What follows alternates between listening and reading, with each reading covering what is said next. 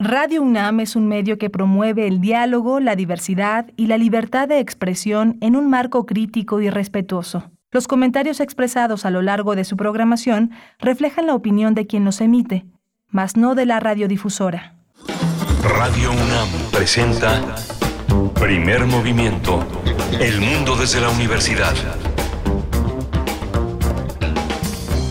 Muy buenos días. Muy buenos días, bienvenidos. Muy buenos días, bienvenidos, bienvenidas. Estamos en esta emisión de viernes 22 de octubre.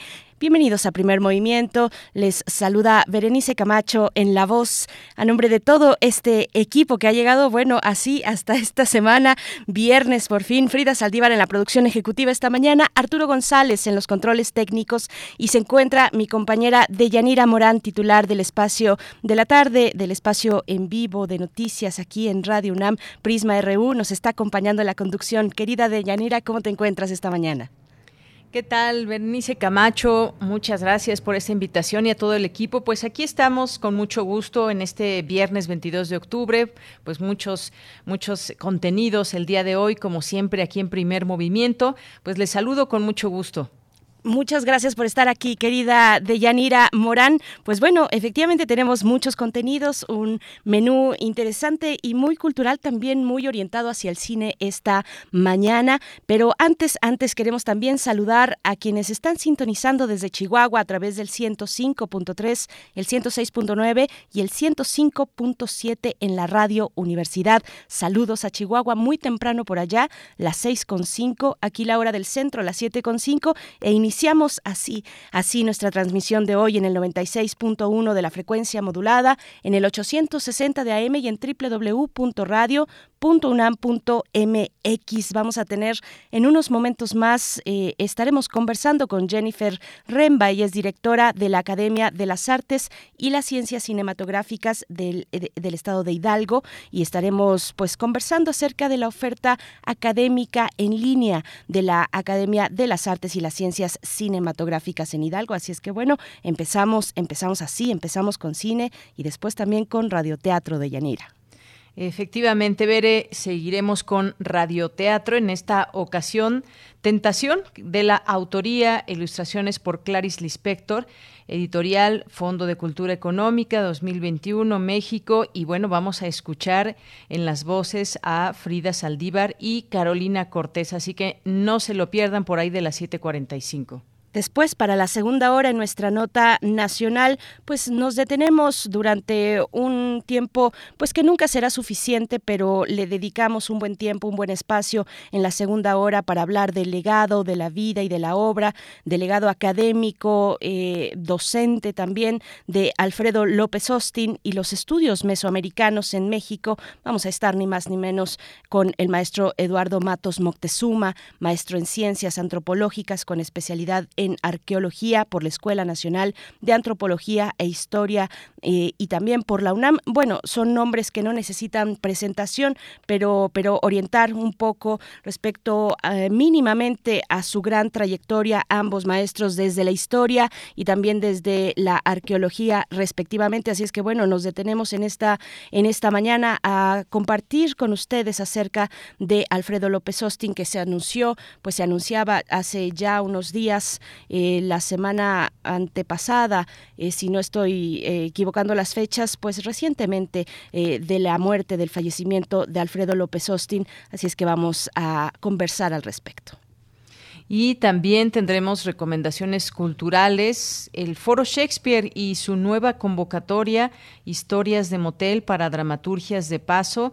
Vamos a tener aquí en este espacio de primer movimiento a Itari Marta, que es actriz, directora y productora de teatro, directora de Shakespeare y la compañía de teatro penitenciario, un proyecto también muy interesante que no se pueden perder esta entrevista. Por supuesto, bueno, el Foro Shakespeare, que así como muchos otros recintos independientes, autónomos, pues han eh, tenido momentos muy complejos en esta pandemia, eh, de verdad que han estado pues al borde, al borde de la quiebra, pero, pero bueno, están eh, dándolo todo, están dándolo todo y, y, hay que apoyar al teatro, al teatro independiente, a la compañía de teatro penitenciario. Si, si no han tenido la oportunidad, pues háganlo, acérquense porque tienen pues distintas obras en línea también. Yo tuve la oportunidad de ver una específicamente de la compañía de teatro penitenciario ya hace unos meses durante la pandemia en el encierro y de verdad que nos vamos a sorprender muchísimo porque tiene una gran calidad, eh, pues todas las ofertas que eh, ponen al público desde el Foro Shakespeare y la compañía del teatro penitenciario. Así es que bueno, como recomendación cultural estaremos, como bien dices, querida de ella, hablando al respecto y después en la tercera hora la poesía necesaria en la voz y selección de Deyanira Morán. Así es, Bere, y también tendremos, tendremos en, la mesa del día a Felipe Casals y el cine mexicano. También, pues desafortunadamente eh, se dio a conocer la noticia de su muerte, pero deja un cine muy vivo, deja un legado muy importante en este sentido.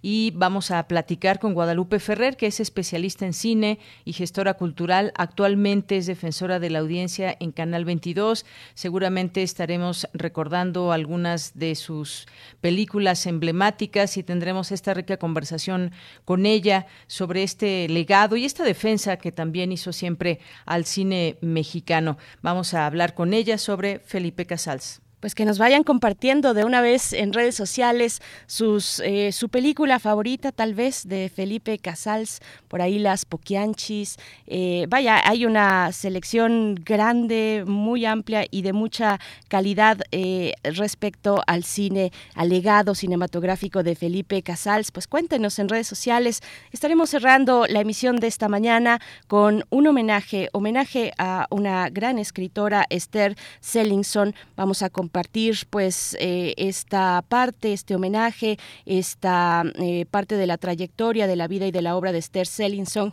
con Juan Meliá, director de Teatro UNAM. Así es que bueno, no se pierdan de aquí y hasta las 10 de la mañana estar en compañía de Radio UNAM. Vamos a hacer una pausa, una pausa mm, para escuchar pues los datos, los datos eh, que tienen que ver con COVID-19. Antes, por supuesto, invitarles como siempre a se acerquen, se acerquen a nuestras redes sociales, nos escriban, démonos los buenos días. Logramos llegar al viernes arroba P Movimiento en Twitter, primer movimiento UNAM en Facebook. Vamos con nuestra información sobre COVID-19. COVID-19. Ante la pandemia, sigamos informados. Radio UNAM. La Secretaría de Salud informó que en las últimas 24 horas se registraron 322 nuevos decesos, por lo que el número de fallecimientos por la enfermedad de la COVID-19 aumentó en México a 285.669 lamentables defunciones. De acuerdo con el informe técnico ofrecido ayer por las autoridades sanitarias, en ese mismo periodo se registraron 4.798 nuevos contagios, por lo que los casos confirmados acumulados aumentaron a 3.772.556, mientras que las dosis de las diferentes vacunas aplicadas contra COVID-19 suman 113 millones 471.215. Los casos activos estimados a nivel nacional por la Secretaría de Salud son 33.880. En información internacional, la Organización Mundial de la Salud advirtió que la pandemia de COVID-19, cito, durará un año más de lo que debería. Hasta ahí esta cita, porque los países más pobres no están recibiendo las vacunas que necesitan.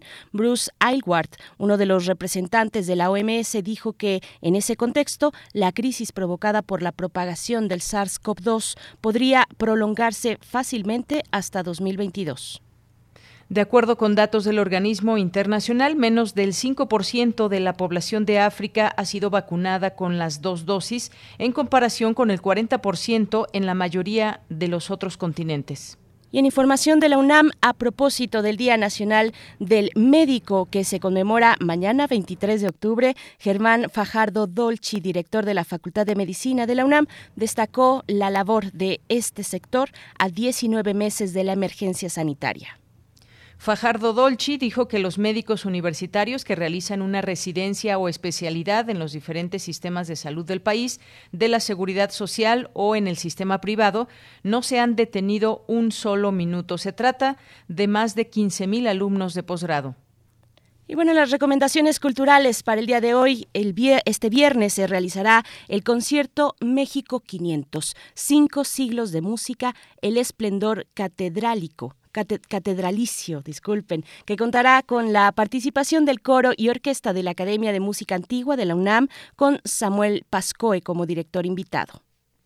El programa de este concierto presenta una selección de la música vocal e instrumental de cámara de la Nueva España, basada en repertorios de distintas fuentes virreinales de los siglos XVII y XVIII, e incluye obras de compositores españoles, italianos y novohispanos. La transmisión de este concierto será en vivo. Eh, estará disponible hoy a las 8 de la noche a través de las plataformas de YouTube, Facebook, Twitter e Instagram de Música UNAM. No se lo pierdan, Concierto México 505 siglos de música. Y bueno, nosotros también vamos con música, invitándoles a que se acerquen a redes sociales con sus peticiones, sus complacencias musicales para esta mañana de viernes. Tenemos espacio, así es que aprovechemos que hay oportunidad. Lo primero con lo que vamos a empezar está a cargo de un grupo de Pamplona, unas mujeres españolas eh, que se agrupan eh, en bajo el nombre de Melenas y esta canción que se titula Osa Polar es, es un estreno pero a la vez es un cover de la canción Iceberg de la banda, una banda de culto de Suiza por ahí de principios, finales de los 70, principios de los 80 que tuvo pues muy poco material, muy poco recorrido, unos cuatro años como del 78 al 82, Grauson de Suiza y bueno, vamos a escuchar esta interpretación al castellano además de Iceberg con Melenas.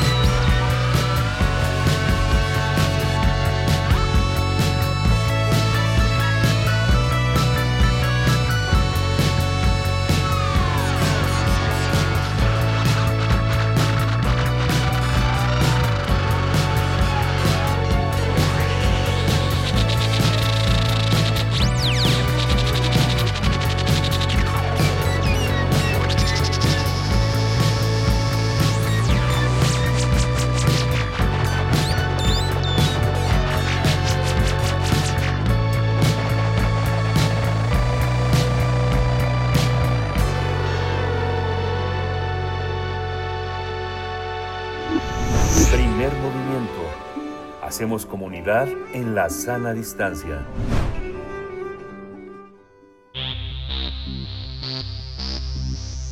De festivales, ferias y más. Recomendaciones culturales. La Academia de las Artes y las Ciencias Cinematográficas de Hidalgo, AC, es una asociación civil fundada en, 2017 que promueve el acceso a la cultura a través de proyectos de formación, exhibición y realización. El público interesado puede analizar películas independientes y de cineastas en formación, priorizando el cine nacional. Desde su creación ha logrado capacitar a más de mil estudiantes a nivel nacional, impartiendo más de 400 cursos, talleres y diplomados. Asimismo, se creó la primera biblioteca especializada en cine en el estado de Hidalgo.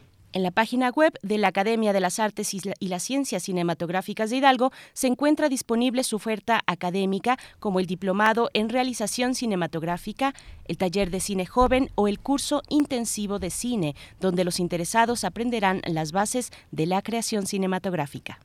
También se ofrece un curso audiovisual para docentes donde los interesados podrán crear material audiovisual para que haga las cosas más sencillas al momento de impartir clases a sus alumnos. Bien, pues vamos a conversar esta mañana sobre la asociación civil que promueve el cine en Hidalgo y su oferta en línea. Y con este propósito ya nos acompaña a través de la línea Jennifer Remba, directora de la Academia de las Artes y las Ciencias Cinematográficas de Hidalgo quien también se encuentra, pues está participando, por supuesto, en este encuentro internacional de artes y ciencias cinematográficas. Jennifer Remba, bienvenida a Primer Movimiento. Gracias por acompañarnos esta mañana. Buenos días.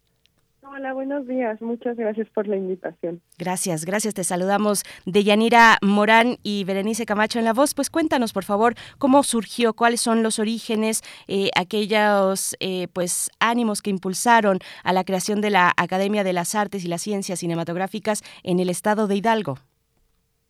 Bueno, pues en realidad eh, yo me encontraba estudiando gestión cultural en la Universidad de Guanajuato, en Campus León, y pues se me ocurrió, eh, bueno, siempre me ha gustado mucho el cine y la verdad es que yo quería aprender más de cine. Y se me ocurrió hacer eh, un proyecto que es nuestro proyecto más viejo, que es Taller de Cine Joven. Y bueno, llevé a cabo Taller de Cine Joven, invité a personas de todo el país para que impartieran cursos. Y pues a partir de ahí me invitaron a llevarlo a cabo en Hidalgo. Eh, en Hidalgo conocí a, a patrocinadores, a personas que tenían casas productoras, empresarios que nos ayudaron a llevar a cabo el proyecto y eh, pues unos de ellos tenían una casa productora que se llama Quimera Producciones en, Pachuca, en Hidalgo, y les gustó tanto el proyecto que decidimos asociarnos, crear esta asociación civil que fue la Academia de las Artes y las Ciencias Cinematográficas de Hidalgo. Ya desde 2017 hemos estado trabajando eh, impartiendo cursos, talleres y diplomados y organizando eventos cinematográficos de promoción, eh, pues sobre todo en la cinematografía nacional. Bien, Jennifer, pues muy interesante todo esto, cómo surge, cómo surge un proyecto, es, eh, es muy padre conocerlo, cuáles son las inquietudes que además se tienen con otras personas para crear un, de un proyecto a un gran proyecto y que se pueda ir extendiendo. Y sobre todo pues estos esfuerzos también que hay desde los estados de la República Mexicana que dan voz, que dan, eh, dan visibilidad a esas eh, ideas que hay al interior de de la República Mexicana y que se van expandiendo poco a poco. Yo creo que eso es algo muy importante. Cuéntanos un poco de los objetivos y cómo se ha ido conjuntando poco a poco este proyecto. Claro, pues principalmente es fomentar la industria cinematográfica en el estado de Hidalgo. Eh, tan solo al año aproximadamente se graban 32 películas en el estado que vienen de otros lugares. Entonces consideramos muy importante que también formáramos profesionales del cine en el estado para que pues también pudieran participar de estas producciones o dentro de sus propias producciones. Y por su, eh, están atravesando su cuarto año de vida. ¿Cómo ha sido? ¿Cómo ha sido tener, bueno, esta corta vida, pero con una necesidad muy apremiante por parte de las y los jóvenes en el estado de Hidalgo, pues por acercarse de manera profesional a la creación cinematográfica, Jennifer? Claro, pues eh, los primeros años eh, me parece que fueron buenos, ¿no? O sea, con el, con el apoyo también de, pues de la gente que cree en, en la realización cinematográfica, que, que está como muy interesada también en, en llevar a cabo sus proyectos. Eh, tuvimos muchos estudiantes los primeros años, de pronto vino la pandemia y creo que esto fue un momento crítico, ¿no? Como de aprender qué, qué era lo que teníamos que hacer, de adaptarnos, ¿no? Los primeros meses fueron un poco complicados, pero pues lanzamos la oferta en línea, reacomodamos los cursos que ya estaban en proceso y eh, pues salimos adelante afortunadamente con, con todo esto y continuamos trabajando en pro de ello y pues sorprendentemente y gracias a esto es que alcanzamos números muy altos de estudiantes. Ya hemos capacitado más de mil, eh, lanzamos más de 400 cursos y pues ahora estamos eh, pues con los cursos en línea pues abiertos a estudiantes de toda la República, pero principalmente eh, educamos a los estudiantes hidalguenses con la apertura de cursos semipresenciales por el momento que esperemos que ya para el siguiente año sean presenciales. Muy bien, y es que esto seguramente se sigue extrañando en muchas áreas esa presencialidad, pero qué bueno que han tenido también esta oportunidad de llegar a, muchas personas interesadas a través de estas eh, eh, modalidades que tuvimos que, que se tuvieron que implementar. Y esta oferta académica, Jennifer, háblanos un poco eh, de estos cursos, de estos talleres, qué es lo que puede aprender quienes nos están escuchando y tienen interés en el tema cinematográfico. Cuéntanos un poco de estos cursos cursos, qué es lo que pueden conocer, aprender y después replicar también estos conocimientos. Claro, pues ahora justo eh, nuestro curso más completo, vamos, es el diplomado en realización cinematográfica, en donde pues llevan diferentes módulos, eh, y van, bueno, desde la historia y el lenguaje cinematográfico hasta la dirección, la producción, la dirección de arte, eh, y, y, bueno, son impartidos con, por profesores y profesoras ya con experiencia en la industria. Entonces, eh, al salir de, esto, salen con dos cortometrajes por lo menos realizados, con equipo profesional. Eh, también tenemos el curso intensivo, que esto es meramente introductorio, pero pues de aquí salen, eh, digamos que es como una prueba, ¿no? De pues realmente me gusta el cine, qué es esto, cómo se hace, y de ahí normalmente salen muchos estudiantes que pues ya se quieren profesional un poco más en el área. Taller de Cine Joven, por ejemplo, pues está dirigido más bien al, público adolescente, eh, que pues son chicos de prepa, eh, a veces pues universitarios, ¿no? Eh, pero más o menos van como en este rango de edades, que pues también están interesados en saber qué onda con el cine, ¿no? Si les gusta, si lo, ven como un futuro profesional o pues es una experimentación que quieren hacer, ¿no? Pero pues sobre todo el diplomado en realización cinematográfica es como este el lado más profesionalizante, el más capacitador, vamos, como para el trabajo. Eh, también tenemos otros cursos cortos, como este que mencionaron de, docentes, eh, y próximamente estamos por abrir un curso de financiamiento cultural. La convocatoria ya está abierta porque también tenemos cursos dedicados a la gestión cultural, por supuesto, que es algo que también le hace eh, pues mucho bien al, al, estado de Hidalgo. Y en el curso de financiamiento cultural, pues precisamente que se llevará el, el, 9 y el 16 de noviembre, pues vamos a hablar de, pues, qué hacer, ¿no? O sea, cómo conseguir dinero para nuestros proyectos artísticos, eh, también proyectos cinematográficos, cómo elaborar carpetas un poco, eh, si nos conviene eh, constituirnos, qué onda con el SAT, ¿no? Todas estas cosas que no te enseñan en la escuela. Jennifer, y también, bueno, sería interesante que nos comentara sobre los retos de, en un primer momento, mm, eh, tú como gestora eh, cultural, pues eh, te lanzas a este reto, te pones este reto a levantar una academia de artes y ciencias cinematográficas en el estado de Hidalgo. ¿Cuáles son esos retos? Retos de encontrar, de convocar a los docentes que cumplan el perfil, por ejemplo, o con el diseño de los planes de estudio, con el diseño de los distintos talleres también con la difusión para que las y los jóvenes de Hidalgo se enteren y ahora también online, por supuesto, eh, de cualquier parte básicamente del mundo, y, pero del país, que se enteren pues de esta oferta que se está dando en Hidalgo. Claro, pues me parece que lo más complicado siempre, digamos, es la formación de públicos. Eh, afortunadamente con, con lo digital ha sido, pues, relativamente sencillo, porque no es tan sencillo, acercarse a, los profesionistas que pueden impartir estos cursos, porque bueno, vamos que no se tienen que trasladar y esto. Cuando es presencial es más complicado porque precisamente hay que trasladarlos, eh, pues evidentemente hay que proporcionarles una buena estancia, alimentación, eh, bueno, todos sus viáticos, y esto eh, pues se vuelve más complicado porque los tiempos también, ¿no? O sea, bueno, tienen que venir y pues tendrían que dedicar como un día entero a estar en, por lo menos, ¿no? En, en Pachuca, eh, entonces esto se vuelve complicado, ¿no? Encontrar a las personas que digan, sí, yo voy y, y quiero que, que crezca el cine también como en, en otros lugares de, de México, en otros estados. Eh, esto es, es uno, como uno de los retos. Ahora, cuando empezó la academia, el reto siempre fue la formación de públicos y ahora lo sigue siendo, ¿no? ¿Cómo creas públicos para algo que quizá pues no tiene, ¿no? O sea, como crear clientes, digamos, para un producto que tal vez no no está tan ahí presente, ¿no? Mm, entonces, pues empezamos con taller de cine joven y empezamos haciéndolo totalmente gratis. Eh, los patrocinadores absorbieron absolutamente todos los gastos que, que generaba como crear taller de cine joven, pero tuvimos una muy buena respuesta, tuvimos aproximadamente 62 estudiantes que dijeron, bueno, a ver qué es esto, ¿no? Vamos, eh, como que vamos a probarlo, y pues salió muy bien, y luego re realizamos como festivales y muestras, y en estos estrenamos precisamente los cortometrajes de los estudiantes, pues tuvimos la sala repleta, ¿no? Y cada año eh, esta ha sido como la realidad.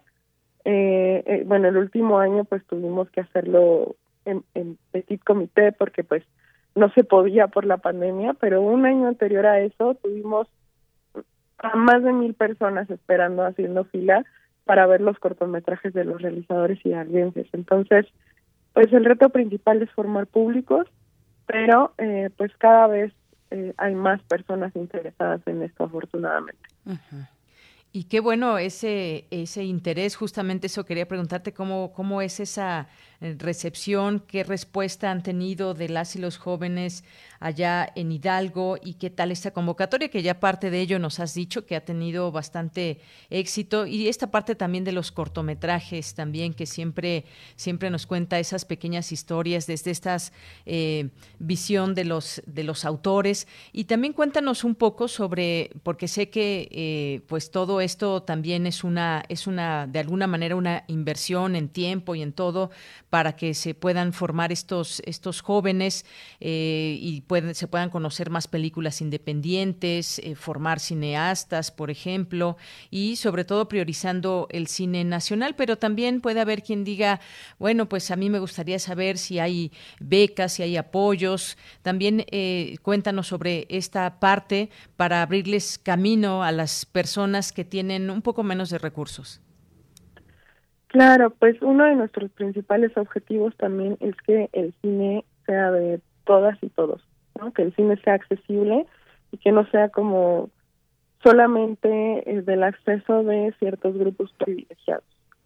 Entonces, por ello también tenemos programas de becas. Digo, nuestros cursos cortos tienden a tener eh, costos muy bajos y en general eh, pues tienden a tener costos muy bajos todos los cursos que impartimos y además también tenemos eh, la posibilidad de becas que realizamos a través de un estudio socioeconómico, pues precisamente para eh, otorgarlas a las personas que, más lo requieran y que puedan acceder a hacer cine. Evidentemente no les pedimos que compren ningún tipo de equipo, se les eh, proporciona todo y realmente lo, lo único que ellos tienen que poner es así como un cuaderno y una pluma y todas las ganas de aprender. Eso en cuanto a las becas y en cuanto a la difusión, eh, pues sí, organizamos el IPSIS, por ejemplo, que es el Encuentro Internacional de Artes y Ciencias Cinematográficas.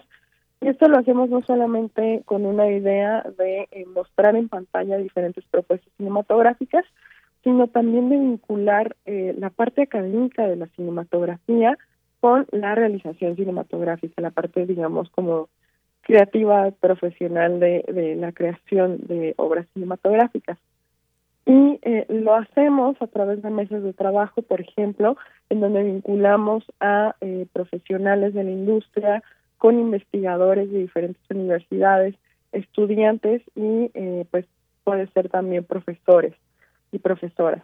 Entonces, aquí charlan como diferentes propuestas que se pueden eh, realizar con, con el cine, que se pueden realizar como con la vinculación académica y de la realización, porque detectamos que eran sectores estaban eh, separados de alguna manera, y pues de aquí sacamos eh, algunos documentos. También tenemos ponencias de, de académicos, eh, académicas, de profesores, profesoras, eh, y presentamos pues también trabajo universitario, así como eh, pues ya profesional en diferentes áreas del cine. Es fundamental esto que nos compartes. Y, y, yo me quisiera regresar un poco, Jennifer Remba, a esta cuestión de los públicos. Decías, el reto es formar públicos. Y para que existan públicos, perdón, para que existan públicos, pues debe llegar el cine a las salas, debe estar esta producción en las salas, debe haber oferta en sala. ¿Cuál es esto, ¿Cuáles son estos retos en la distribución del cine nacional? ¿A qué se enfrentan los jóvenes eh, creadores, las casas productoras, para sacar sus trabajos y que sean vistos en lugares distintos, Jennifer? Claro, claro, pues me parece que uno como de los pilares primordiales para esto son los festivales de cine, ¿no? Porque eh, precisamente llegar a las salas es una cosa bastante complicada, digo, existen apoyos precisamente para esto, no como cine Distribución, entre otras convocatorias que lanza el INCINE, pero veamos que no todo el mundo puede tener acceso a esto. Y sobre todo, ¿no? Cuando eres, eh, pues digamos que primerizo en el cine o primeriza y realizas cortometrajes, ¿no? Porque esto es más difícil todavía. Llegar a las salas comerciales con un cortometraje es una cosa pues casi imposible entonces, los festivales cinematográficos que existen alrededor del mundo y en México son los impulsores primordiales de, de, esta tarea. Entonces, es muy importante que la gente pues acuda a estos festivales, que los conozca, que acuda como a las diferentes plataformas y pues para nosotros, eh, pues en ese sentido también impulsar nuestro encuentro es bien, bien importante porque pues es aquí donde difundimos el cine nacional y pues también el cine hidalguense, que pues sí, se está haciendo y aunque sea todavía como formato de cortometraje, ahí está presente. Bien, Jennifer.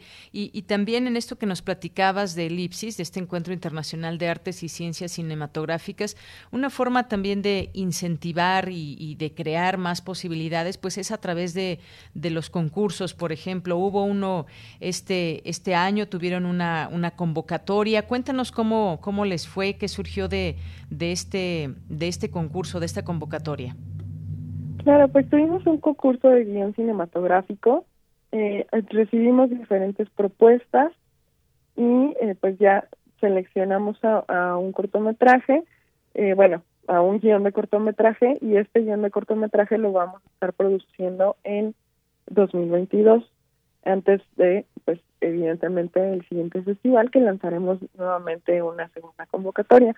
Eh, fue es la primera vez que lo lanzamos y el premio será pues precisamente que les hagamos el préstamo de todo el equipo que se requiere para realizar la producción y que pues los estemos apoyando pues también con la eh, la búsqueda de locaciones no el scouting el casting si es que lo requieren eh, y pues quizá con apoyo técnico también si es que existiera la necesidad de ello Jennifer, ¿con esto te refieres a este encuentro internacional de artes y ciencias cinematográficas, Elipsis, o esa es otra actividad? Cuéntanos un poco del panorama en las actividades eh, que tienen pues en puerta ya desde la Academia de las Artes y Ciencias Cinematográficas de Hidalgo.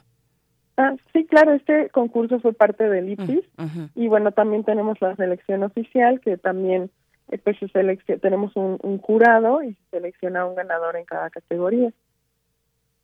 Muy bien. Y pues bueno, hay una, hay una página de todo esto que hemos estado platicando contigo, que nos has mencionado, los cursos y esto de elipsis, la oferta académica. Bueno, pues lo pueden encontrar. Cuéntanos también eh, cómo la gente que nos esté escuchando y que ya quizás comienza a generarse una curiosidad en ellas, cómo pueden acercarse a, eh, a esta academia, cómo pueden acercarse a este proyecto, Jennifer. Claro, pues nos pueden buscar en nuestras redes sociales, siempre estamos abiertos y abiertas a recibir nuevas propuestas, apoyamos también proyectos independientes y nos pueden encontrar en Facebook como Cine HGO o en nuestra página web que es www.cinehidalgo.org, en donde también hay una parte de contacto. Y estamos abiertos a propuestas nuevas de realización cinematográfica, también investigadores e investigadoras. Tenemos un blog en donde publicamos artículos tanto de investigación como artículos periodísticos que nos han llegado también de, de diferentes propuestas, no solamente propuestas internas de la academia.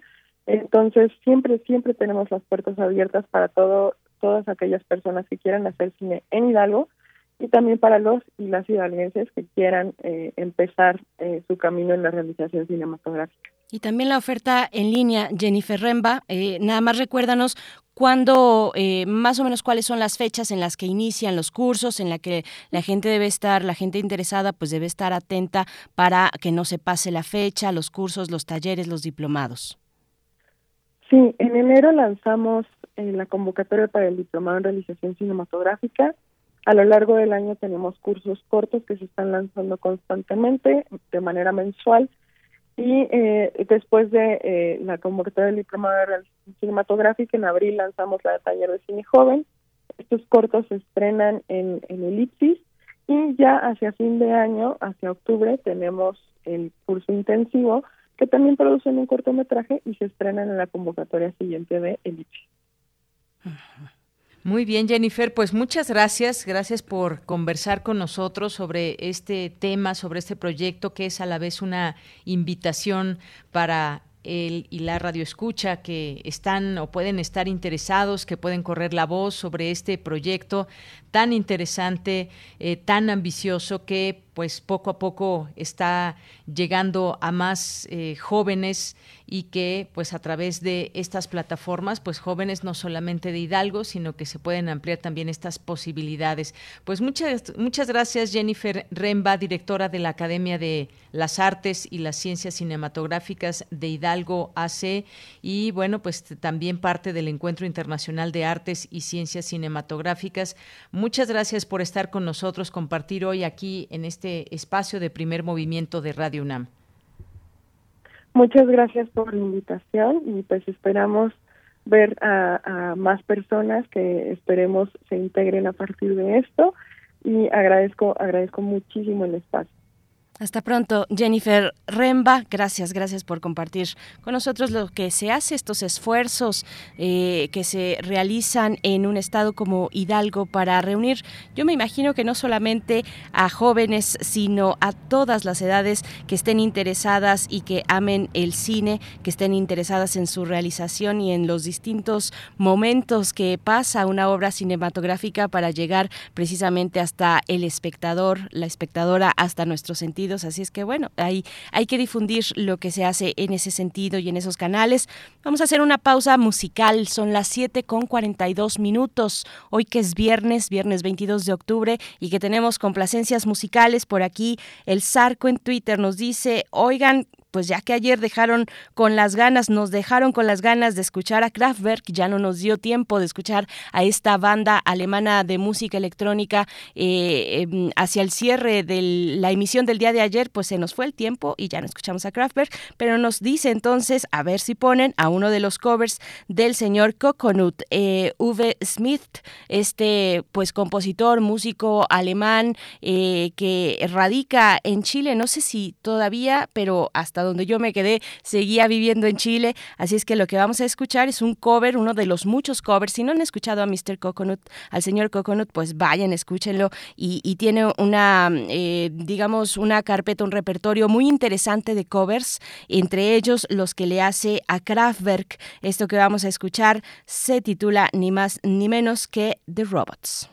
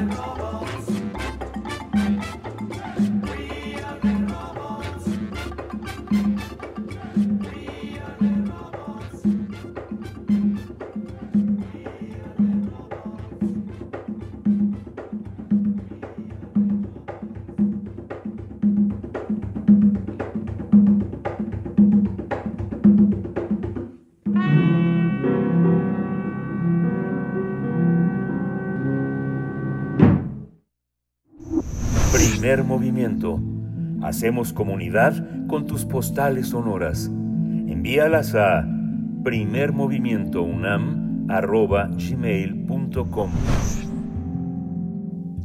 Seguimos recibiendo sus complacencias musicales en este viernes, emisión de viernes 22 de octubre de 2021. Pues bueno, ahí estuvo esto para el Zarco, The Robots, eh, este cover de Mr. Coconut, un cover a Kraftwerk. Ay, todo en esa frase me gusta. todo en lo que acabo de decir me gusta de verdad. Y, y gracias, Zarco, por proponer esta canción. Estamos recibiendo en redes sociales sus peticiones y en este momento nos vamos a ir con nuestro radioteatro. Son las 7 con 49 minutos. Estamos ya muy cerca del filo de la hora, pero todavía hay radioteatro y ni más ni menos Tentación de Clarice Lispector. Y fíjense que este, este radioteatro pues fue encontrado entre las páginas de un bellísimo libro y, bello no, sol- no, no lo digo necesariamente por eh, la parte física, sino por el contenido, porque es eh, la reunión de los cuentos completos, de los cuentos completos de Clarice Lispector, de esta fantástica, fabulosa escritora brasileña Clarice Lispector,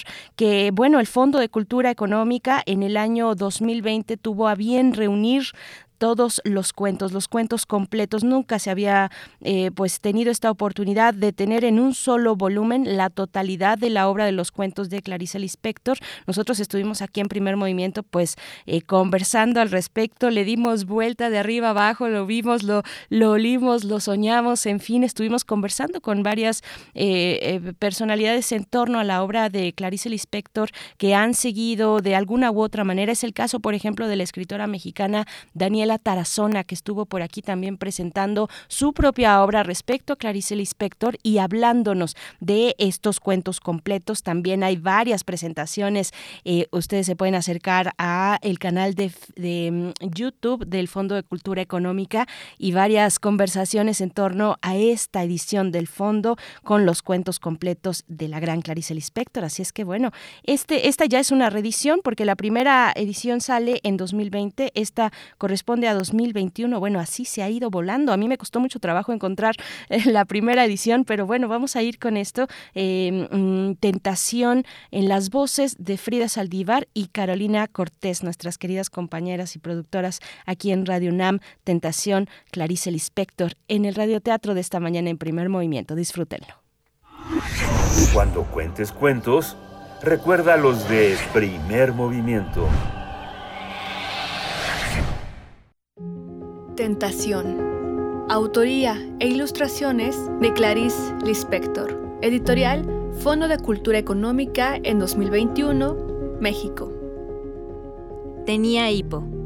Y por si no bastara la claridad de las dos de la tarde, era pelirroja. En la calle vacía, las piedras vibraban de calor, la cabeza de la niña en llamas. Sentada en los escalones de su casa, aguantaba. Nadie en la calle, solo una persona esperando inútilmente en la parada del tranvía. Y por si no bastara su mirada sumisa y paciente, el hipo la interrumpía de tiempo en tiempo, sacudiéndole el mentón que se apoyaba resignado sobre su mano. ¿Qué hacer con una niña pelirroja con hipo? Nos miramos sin palabras, desaliento contra desaliento. En la calle desierta, ni un rastro de un tranvía.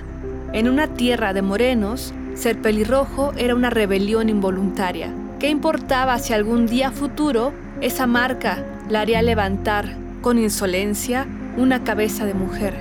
Por el momento, mm, estaba sentada en un escalón resplandeciente de la puerta, a las dos de la tarde. Lo que la salvaba era una bolsa vieja, con el asa rota. La sostenía con un amor conyugal ya acostumbrado, estrechándola contra sus rodillas. Entonces se acercó su otra mitad en este mundo, un hermano en Grajao. La posibilidad de comunicación apareció en el ángulo ardiente de la esquina, acompañando a una señora y encarnada en la figura de un perro. Era un Basset lindo y miserable, dulce bajo su fatalidad. Era un Basset pelirrojo. Allá venía, trotando, delante de su dueña, arrastrando su longitud, desprevenido, acostumbrado, perro. La niña abrió los ojos pasmada. Suavemente, prevenido, el perro se detuvo frente a ella. Le vibraba la lengua. Los dos se miraban. Entre los muchos seres que ya estaban preparados para ser dueños de otro ser, ahí estaba la niña que había venido al mundo para atender a ese perro. El perro se estremecía suavemente, sin ladrar. Ella lo miraba debajo de su cabello, fascinada, seria. ¿Cuánto tiempo había transcurrido? Un hipo fuerte la sacudió, desafinado. El perro ni tembló. Ella también pasó por encima del hipo y siguió observándolo. Los dos tenían el pelo corto, rojo. ¿Qué se dijeron? No se sabe. Solo se sabe que se comunicaron rápido, porque no había tiempo. También se sabe que, sin hablar, se pedían. Se pedían con urgencia, absortos, sorprendidos. Entre las muchas vagas imposibilidades y el mucho sol, ahí estaba la solución para la niña roja. Y entre las muchas calles que trotar, los muchos perros más grandes, las muchas alcantarillas secas, ahí estaba una niña como si fuera carne de su pelirroja carne. Se observaban profundos, entregados, ausentes de Grajao. Un instante más y se rompería el suspendido sueño, cediendo tal vez a la gravedad con que se pedían. Pero ambos estaban comprometidos. Ella con su infancia imposible, el centro de la inocencia que se abriría cuando fuera mujer. Él con su naturaleza aprisionada. La dueña esperaba impaciente bajo la sombrilla. El basset pelirrojo se desprendió al fin de la niña y se fue, sonámbulo. Ella se quedó ahí, sorprendida, con el acontecimiento en las manos, en un mutismo que ni su padre ni su madre comprenderían. Lo siguió con unos ojos negros que apenas si podían creer, inclinada sobre la bolsa y las rodillas hasta verlo doblar la otra esquina. Pero él fue más fuerte que ella. Ni una sola vez volvió la vista atrás.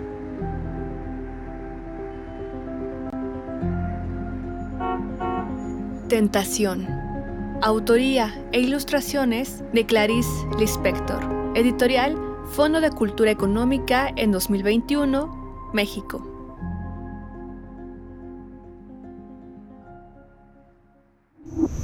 Primer movimiento. Hacemos comunidad en la sana distancia. ¿Qué les pareció este radioteatro de esta mañana de viernes Tentación por Clarice Lispector del Fondo de Cultura Económica año 2021 en México? Esta estupenda colección que reúne, repito, en un solo volumen todos los cuentos de Clarice Lispector. Bueno, hay eh, distintas, eh, distintos esfuerzos editoriales, por supuesto, que han reunido eh, otro tipo de eh, de entregas de Clarice Lispector, porque ella se desarrolló pues en el periodismo, dando consejos de todo tipo, por ejemplo, en algunos diarios para sostenerse, sostener eh, su vida en aquellos momentos, una mujer con hijos, bueno, en fin, eh, y, ahí, ahí podemos encontrar varias, varias opciones que reúnen pues la obra de Clarice Lispector, pero nunca antes habíamos tenido esta oportunidad pues en, en, en español de tener desde el Fondo de Cultura Económica todos los cuentos de esta extraordinaria escritora brasileña. Así es que cuéntenos qué les pareció. Díganos a través de las redes sociales. Recibimos sus comentarios en arroba PMovimiento en Twitter y en Facebook, Primer Movimiento UNAM. Y querida Deyanira Morán, estamos ya a punto de despedirnos, a pocos minutos de despedirnos de la Radio Universidad de Chihuahua y de dar pie a nuestra segunda hora de transmisión que viene con contenidos interesantes. Seguimos hablando, eh, pues bueno, hablaremos del el legado de Alfredo López Austin. En fin, también después hablaremos de cine de Yanira. Así es, Bere, pues ya estamos, ya estamos llegando al final de esta primera hora, que siempre se va muy rápido y es un gusto estar por aquí, que vayan haciendo ese acompañamiento, también los, los radioescuchas, las radioescuchas que se hagan presentes. Y pues efectivamente eh, vamos a platicar con el maestro Eduardo Matos Moctezuma sobre Alfredo López Austin, como mencionabas, y todo lo, lo interesante que, que fue su trayectoria. Y también pues estas recomendaciones culturales que ya decías al inicio, eh, cómo se ha reinventado el Foro Shakespeare, que ha sido un lugar de la cultura, un lugar de teatro, un lugar de encuentro. Ya tendremos oportunidad de platicar de ello. Y también pues tendremos eh, cine, cine, vamos a estar recordando algunas películas y algunas eh, partes también de la obra de Felipe Casals y esa trayectoria que deja pues ahí digamos un hueco en la en el cine mexicano pero pues que se llena muy bien también con sus, con sus películas. Ya tendremos oportunidad de platicar con la especialista en cine Guadalupe Ferrer. Les invitamos una vez más a que nos compartan sus eh, películas favoritas, aquellas entrañables pues de los años 70, las Poquianchis, El Apando también que tuvo pues una recepción, se convirtieron pues en clásicos del cine nacional, eh, se pueden ver en plataformas ahora, eh, ya estaremos conversando sobre lo bueno y, no, y, lo malo de tener las plataformas que finalmente pues le han ganado el mercado a las grandes distribuidoras, pero que están ahí también ofreciendo para las nuevas nuevas generaciones de espectadores, pues esta parte del cine mexicano, no en todos lados hay que buscarle, eh, pero y, y, y, son plataformas además con un costo, eh, pero podemos encontrar en Criterion, en Filming Latino, está El Año de la Peste, eh, este, en Amazon, Poquianchi Ciapando, Canoa en Criterion, bueno, en fin, cuéntenos cuáles son sus eh, sus películas favoritas de este gran cineasta que recientemente pues nos abandonó, pero nos deja con un legado fundamental para el cine nacional, Felipe Casals.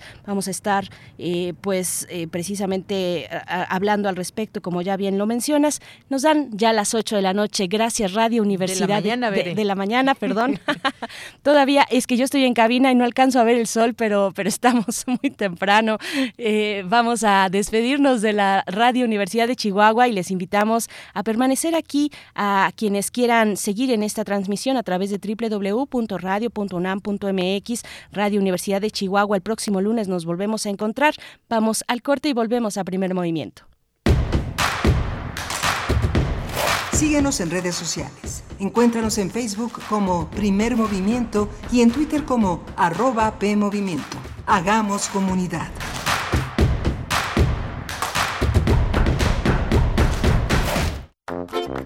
¿Sabes qué tienen en común? El polvo de una estrella durmiente, el moco de King Kong o el enano más alto de todos. Pues que a todos los puedes encontrar en la radio. Solo tienes que decir las palabras mágicas. ¡Hocus Pocus! Para tus orejas y escúchanos todos los sábados a las 10 de la mañana por Radio UNAM. Experiencia sonora.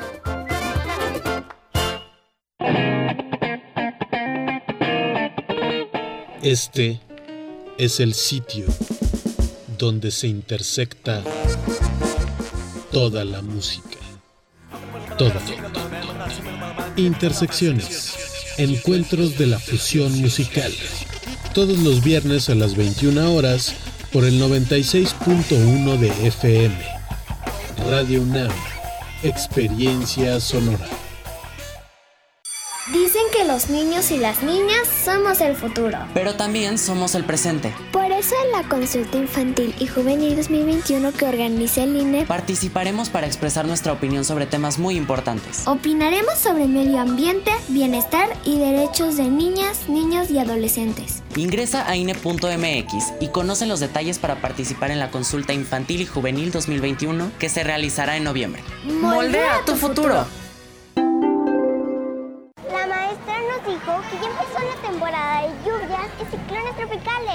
Y también que puede haber inundaciones, tormentas y hasta huracanes. Podemos enfrentar riesgos a la infraestructura y a nuestra seguridad. Recuerda tener una mochila de emergencia con tus documentos personales, atender las indicaciones de las autoridades y no cruzar ríos ni cuerpos de agua. Infórmate sobre las condiciones meteorológicas. Con agua y el Servicio Meteorológico Nacional te informan por tu seguridad. Con agua. Gobierno de México.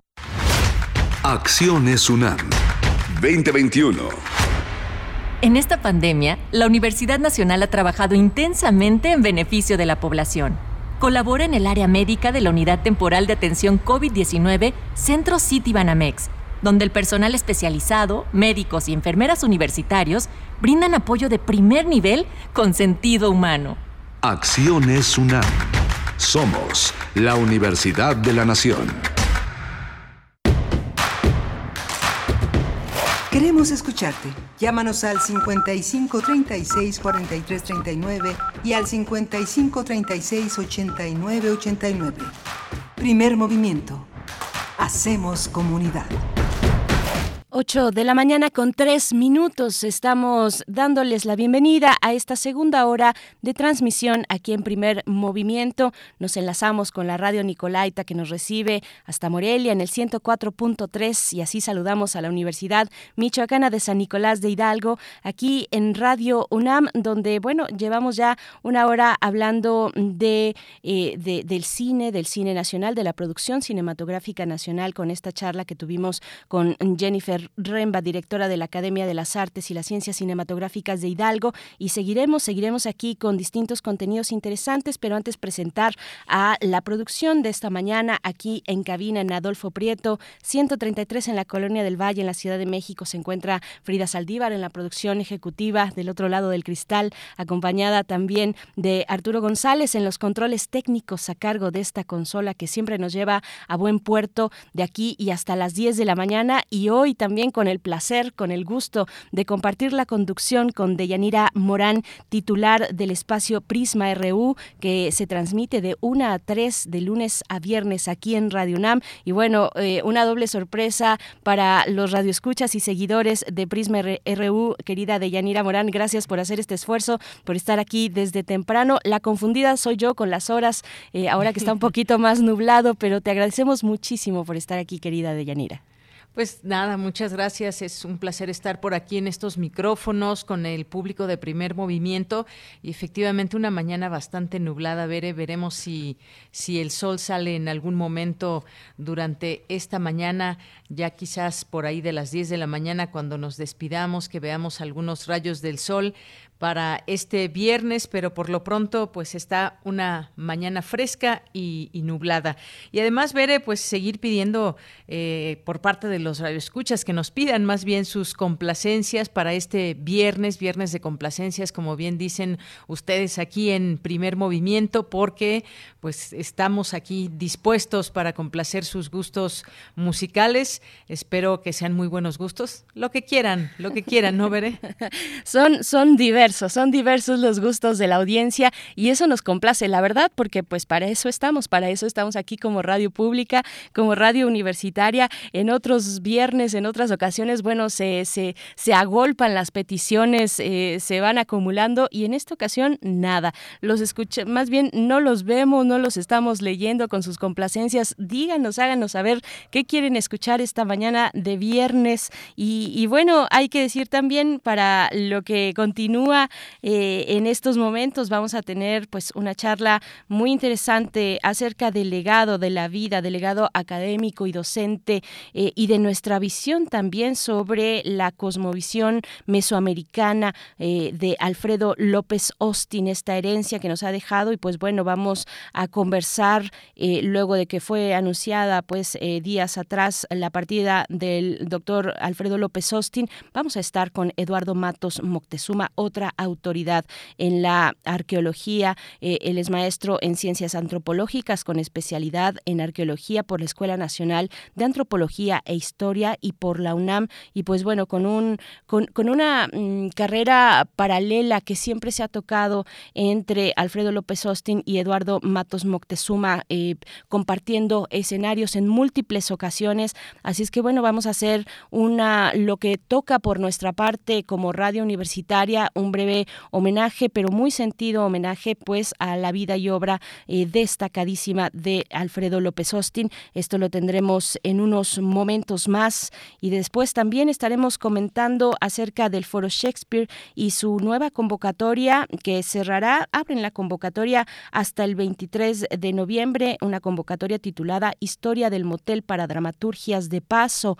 Vamos a estar con Itari Marta, actriz, directora y productora de teatro que junto con todo el equipo del Foro Shakespeare pues han hecho un trabajo eh, muy valiente durante estos, estos meses de pandemia donde los distintos espacios para el teatro pues se han visto afectados y todo el gremio igualmente. Así es que bueno estaremos con ella con Itari Marta quien también es directora de la compañía de teatro penitenciario una compañía pues muy interesante también que no se pueden perder. Así es que bueno vamos vamos a, a continuar con estos contenidos y recibiendo sus comentarios e igualmente sus, sus peticiones. No se olviden en redes sociales, como ya, ya nos hacen comentarios, Montserrat Chávez por acá, buenos días, podrían complacerse con Iluminada de La Yegros. La Yegros, qué sorpresa.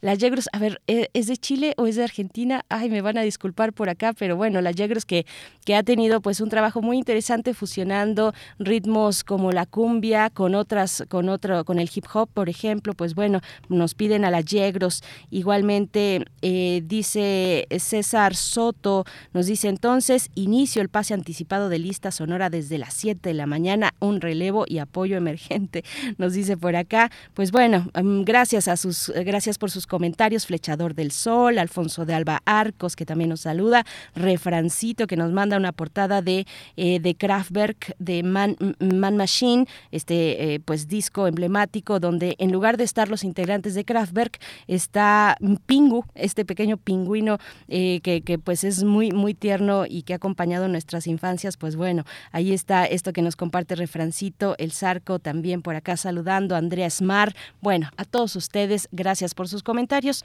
Vamos a ir ahora sí, querida Deyanira, con nuestra nota nacional. Primer movimiento.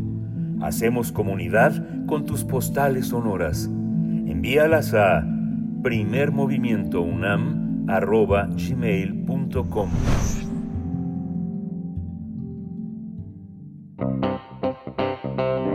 Nota Nacional. El pasado 15 de octubre falleció a los 85 años de edad el historiador mexicano Alfredo López Austin, reconocido investigador de la mitología mesoamericana y Premio Nacional de Artes y Literatura. López Austin fue investigador y profesor emérito de nuestra Casa de Estudios y uno de los mayores expertos en mitología y cosmovisión de los pueblos mesoamericanos, a lo que dedicó cinco décadas de su vida. Además, el historiador publicó más de 30 libros, ya sea como autor o editor, y su trayectoria fue reconocida con el Premio Universidad Nacional en el año de 1993.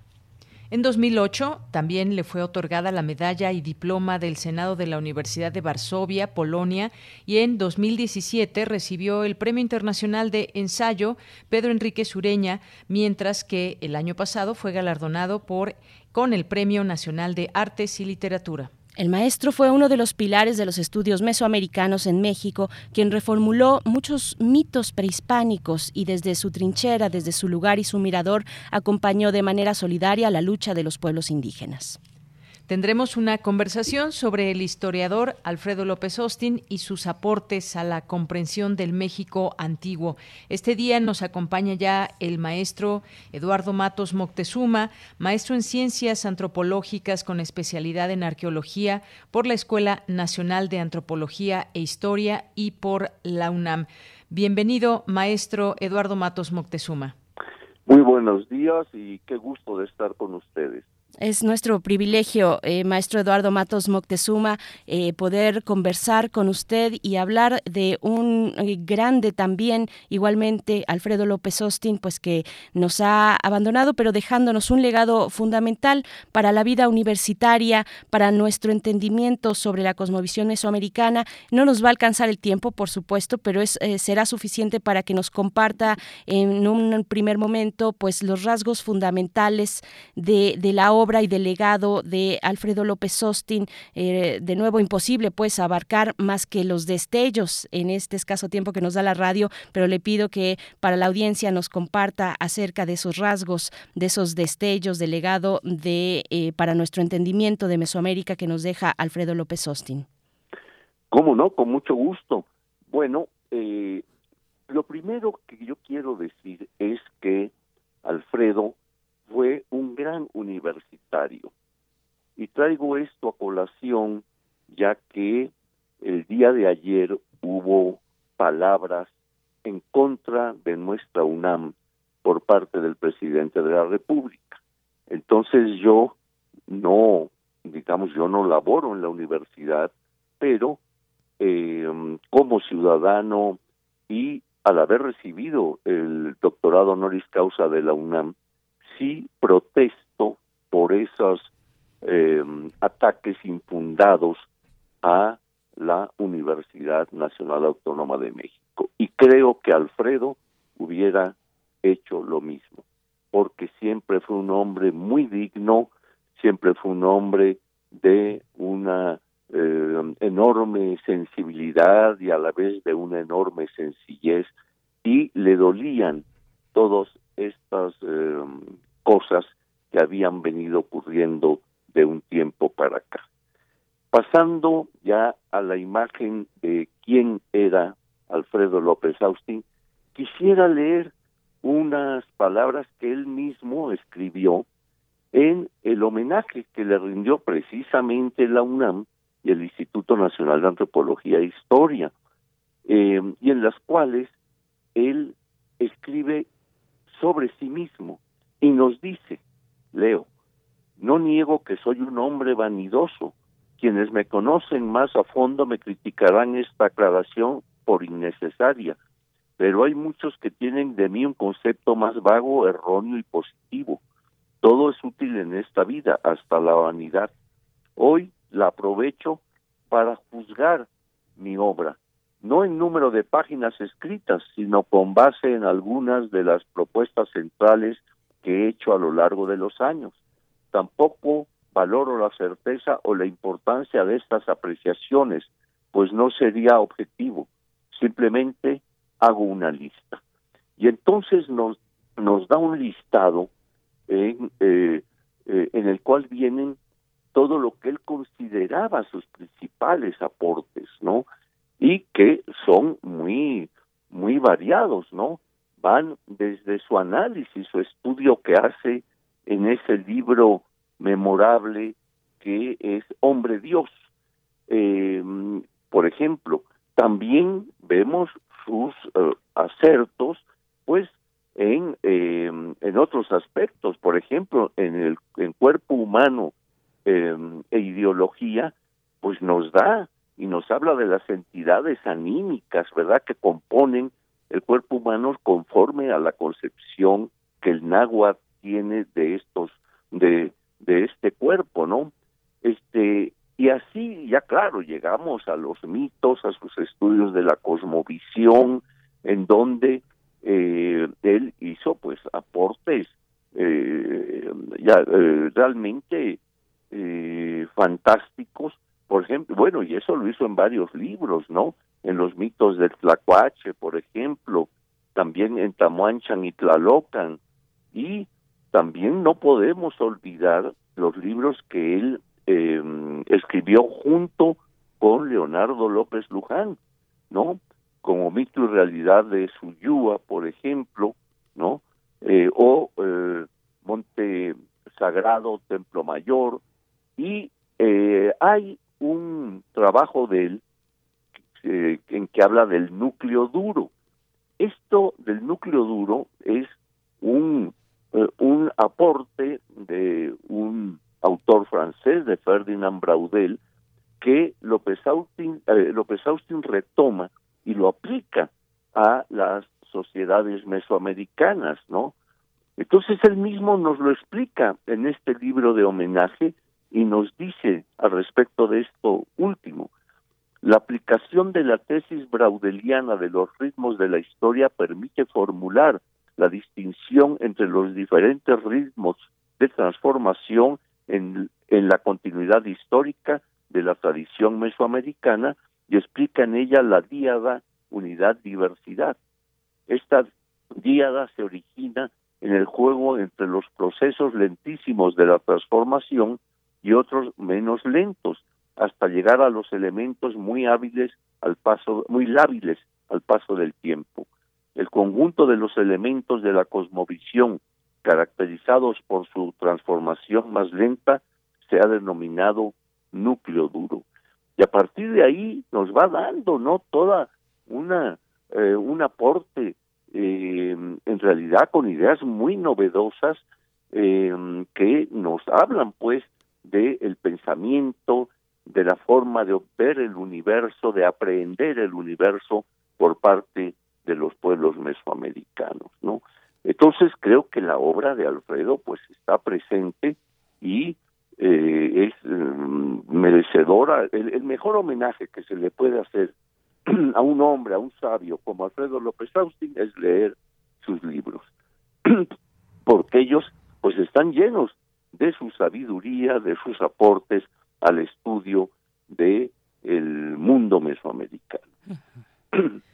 Maestro Eduardo Matos Montezuma, pues esto que nos leía al principio, sin duda muy importante de cómo él pues juzga su propia obra y cuál es este legado que hoy nos trae a seguir platicando y a traer estos títulos de sus distintos libros. No podemos, no podemos dejar de, de de echar una mirada a lo que él también hizo en acciones, porque hizo un acompañamiento muy solidario a la lucha de los pueblos indígenas y no podemos olvidar también esta parte donde él hizo un acompañamiento, también una participación muy importante en los acuerdos de San Andrés. Hay que recordar este momento cuando sucedió el levantamiento zapatista en los años 90, que formó él parte de la comisión que visitó Chiapas eh, y también pues eh, constató todo lo que pasó con la militarización y acompañó otras causas también. Hay que recordar también que apoyó la lucha de la Coordinadora Nacional de Trabajadores de la Educación contra la reforma educativa del expresidente Peña Nieto, es decir, estaba tenía un acompañamiento y una conciencia social muy importante, sobre todo destaco esta parte de los indígenas. Sí, claro, eh, mira, Alfredo, además de, de su conocimiento de todo ese mundo prehispánico, inclusive del mundo colonial, era un hombre de la de actualidad, era un hombre que estaba inmerso, como bien lo has comentado, en la lucha indigenista, ¿no? Entonces, desde el primer momento, pues él eh, eh, efectivamente tuvo una presencia significativa, evidente, en eh, sobre todo en, eh, en, el, en el movimiento zapatista, ¿no? Y en posteriores acontecimientos que se fueron dando eh, más recientemente y en los cuales, pues él eh, siempre, siempre estuvo presente. O sea, era un hombre de lucha, era un hombre que en, eh, eh, se encerraba en su cubículo a escribir sobre el pasado, pero también sobre el presente. Él conocía muy bien el pensamiento indígena actual, ¿verdad? E inclusive aplicaba ese, conoci- eh, ese conocimiento a los estudios del, del pasado. Por lo tanto, yo diría que eh, López Austin fue un enorme universitario, un enorme historiador y antropólogo, y además un hombre que, eh, que no veía pasar los acontecimientos, sino que participaba en ellos, sobre todo en aquellos que tenían que ver con el indígena actual y, eh, y de lo cual, pues como tú lo mencionaste, nos dejó sobradas muestras. Maestro Eduardo Matos Moctezuma, en esta vuelvo también, igual que mi compañera de Yanira Morán, a esta cita que usted nos comparte acerca de una semblanza que el mismo Alfredo López Austin hace de sí mismo en el marco de este homenaje, que entiendo fue un homenaje que se realizó en el año 2003, pero que posteriores años eh, usted coordina un libro titulado Alfredo López Austin, Vida y Obra, donde nos dan, pues eh, eh, está abriendo, digamos, esta publicación, esta semblanza mm, de sí mismo por Alfredo López Austin y, después pues con una exhaustiva de revisión de su currículum, de su produc- producción académica y al final nos comparten una serie de imágenes fotográficas de la vida de Alfredo López Austin desde eh, imágenes de su familia, de sus bisabuelos, de su, de su familia en general, de, de, de Marta, de su esposa, de sus hijos y también de una gran comunidad, amplia comunidad de académicos y académicas que le acompañaron en todo este gran recorrido. Cuéntenos un poco de, de, de esas fotografías, un poco de ese sentir más próximo de, de una vida pues que se hace todos los días. Eh, vi- vemos ahí eh, fotografías con el ejército zapatista, con lo que ya hacía referencia a mi compañera, pero también vemos eh, fotografías de una conferencia en Seúl, por ejemplo, eh, si mal no recuerdo, en los años 90. Cuéntenos un poco pues de, de, de esas imágenes, de, de ese libro que, que usted coordinó. Eh, cuéntenos un poco para la audiencia. ¿Cómo no? Eh, bueno, fue un homenaje que se llevó a cabo en 2013, eh, tanto en el Museo Nacional de Antropología como en la UNAM. Y dio como resultado tres volúmenes, en los cuales dos de ellos reúnen todas las participaciones de muchos eh, investigadores que participaron en el homenaje. El tercer tomo es el que él escribe y eh, re- realmente ahí nos da la riqueza de su vida eh, personal y también académica, ¿no? Incluye una currícula vitae impresionante, pero las fotografías igual son eh, fotografías, eh, muchas de ellas familiares, otras de academia, pero en fin, el hecho es que en ese aspecto familiar, diría que allí está concentrada la vida de él, desde pequeñito hasta que ya, como se mencionaba, pues llega a dar su apoyo a movimientos realmente importantes den- dentro del México actual. Entonces, yo quisiera también destacar ahí la figura de su esposa, de Marta Rosario. Marta Rosario fue una compañera de vida de Alfredo. O sea, eran eh, no no se concebía a uno sin el otro y procrearon dos hijos, ¿no? Eh, Alfredo y Leonardo. Eh, ellos pues han sido también eh, han destacado, claro, conozco más a Leonardo porque ha sido mi colaborador en los trabajos del Templo Mayor, ¿no? Y también puedo decir algo sobre sobre él en el sentido académico. Leonardo bebió de su padre muchos, muchas cosas, mucho conocimiento, discutían entre ellos muchos para preparar un libro, pero Leonardo tiene su propia presencia que se ha ganado a base de investigación, de estudio, de dedicación, y entonces vemos también aportes de Leonardo en relación muy especialmente en la arqueología, pero ahí están los libros que entre ellos dos escribieron, ¿no? Ya mencioné algunos.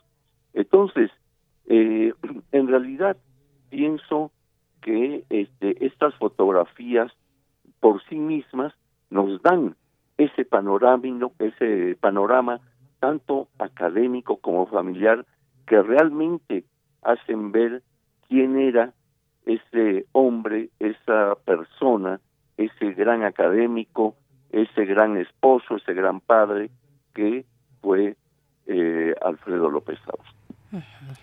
Bien, maestro, y esto también, esa parte también tan sencilla que fue ese ser humano como, como profesionista, como un, una persona tan conocedora, con tanto conocimiento especializado en estos temas que, que estamos conversando, pero también eh, creo que es muy importante destacar esa voz que trascendió más allá de, de, nuestro, de nuestro país, porque como sabemos, pues él fue conferencista, él era un profesor invitado en distintas ocasiones, como en el caso en la Escuela de Altos Estudios de Ciencias Sociales y el Instituto de Altos Estudios de América Latina en París, incluso también en Japón, ese interés también que generaba en otros sitios, en otros países, que con tanta atención también se le escuchaba.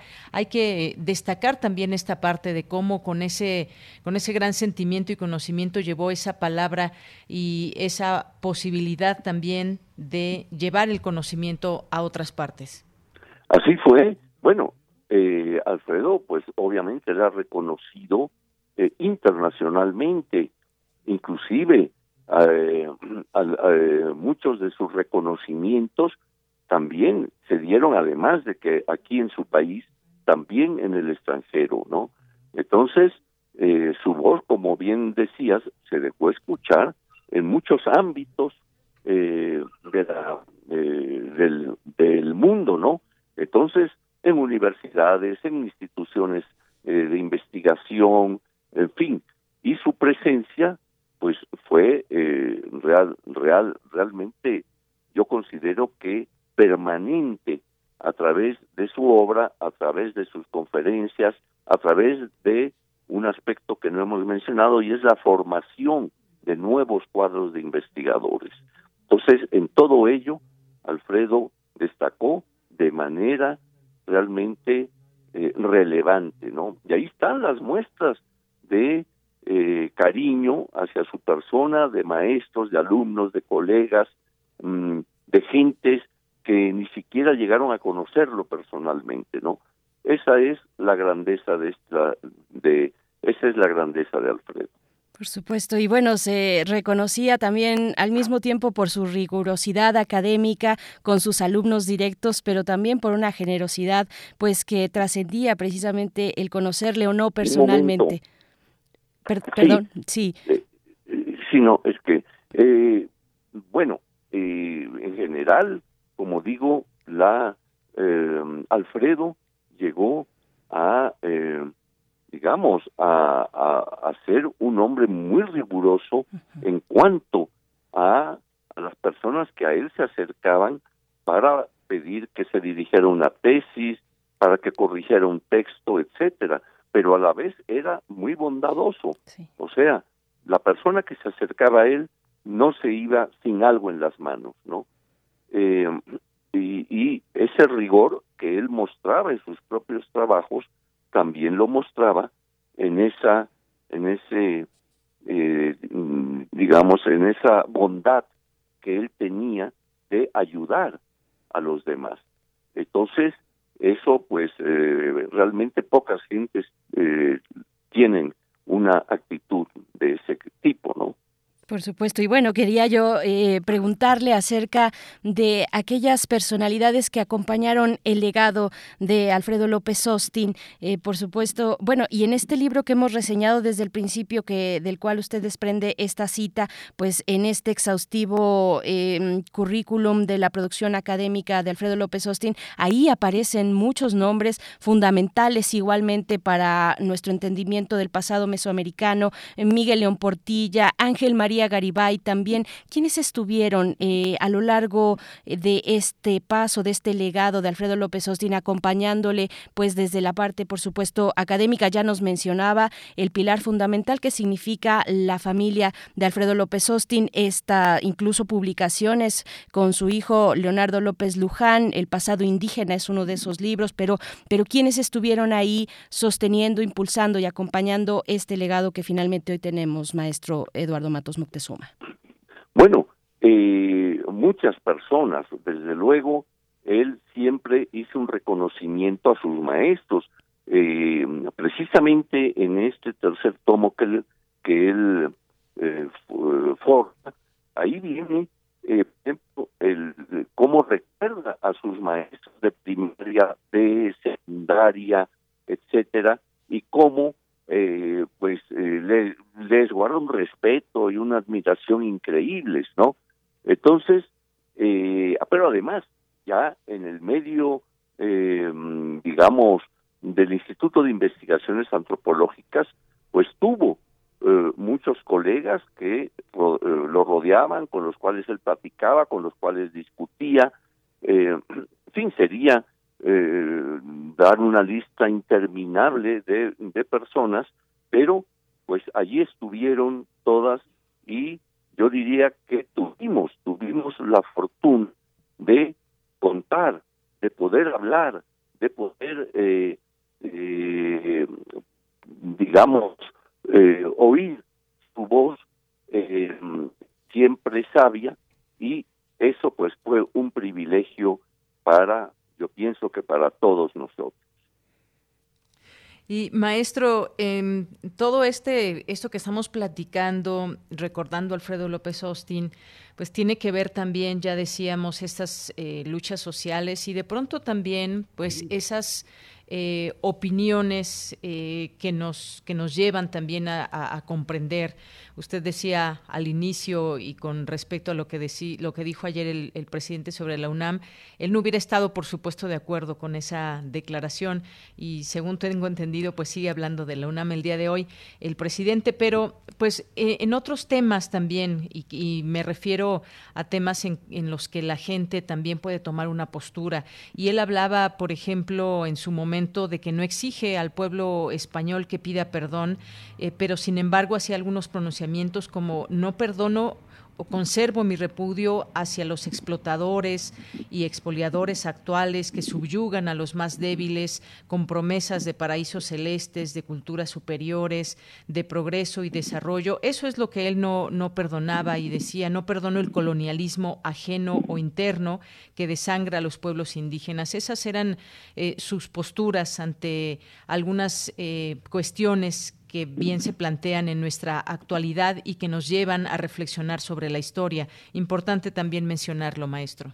Desde luego, sí, porque mira, lo que comentábamos es siempre tuvo una posición muy digna ante lo que era, en este caso, la explotación del hombre. Es decir, él siempre se manifestó en contra de esas actitudes y lo acabamos de escuchar en, tus palabras, ¿verdad?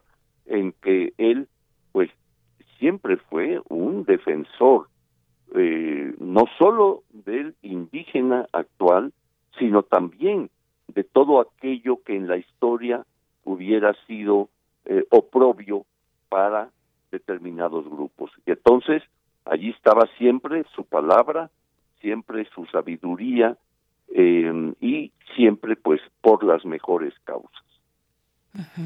Maestro Eduardo Matos Moctezuma, bueno, hay algunos comentarios, por supuesto, se imaginará de la audiencia, porque como lo hemos comentado y lo sabemos, pues es un legado que compartimos todos y todas, dentro y fuera de la universidad también. Nos dice por acá Armando Cruz, dice, yo tomé clase con el maestro Alfredo López Austin, quien nos pidió que no le llamáramos doctor ni maestro, sino solo Alfredo. Y nos cuenta un poquito más, dice, durante la clase su esposa le daba algunas pastillitas eh, que Alfredo tomaba sin hacer pausa en la clase y siempre llevaba galletas. Nos, nos da esta, pues esta memoria, este recuerdo eh, de, pues, de esta parte, de esta cercanía, de la parte fundamental, el, el lazo, el vínculo con su esposa Marta Rosario. Y, y pues quisiera preguntarle acerca de, de, otro rasgo también distintivo que tiene que ver con la forma de escritura de Alfredo López Sostin, eh, que practicaba pues un género ensayístico, si no estoy equivocada, eh, o al menos es lo que yo he notado,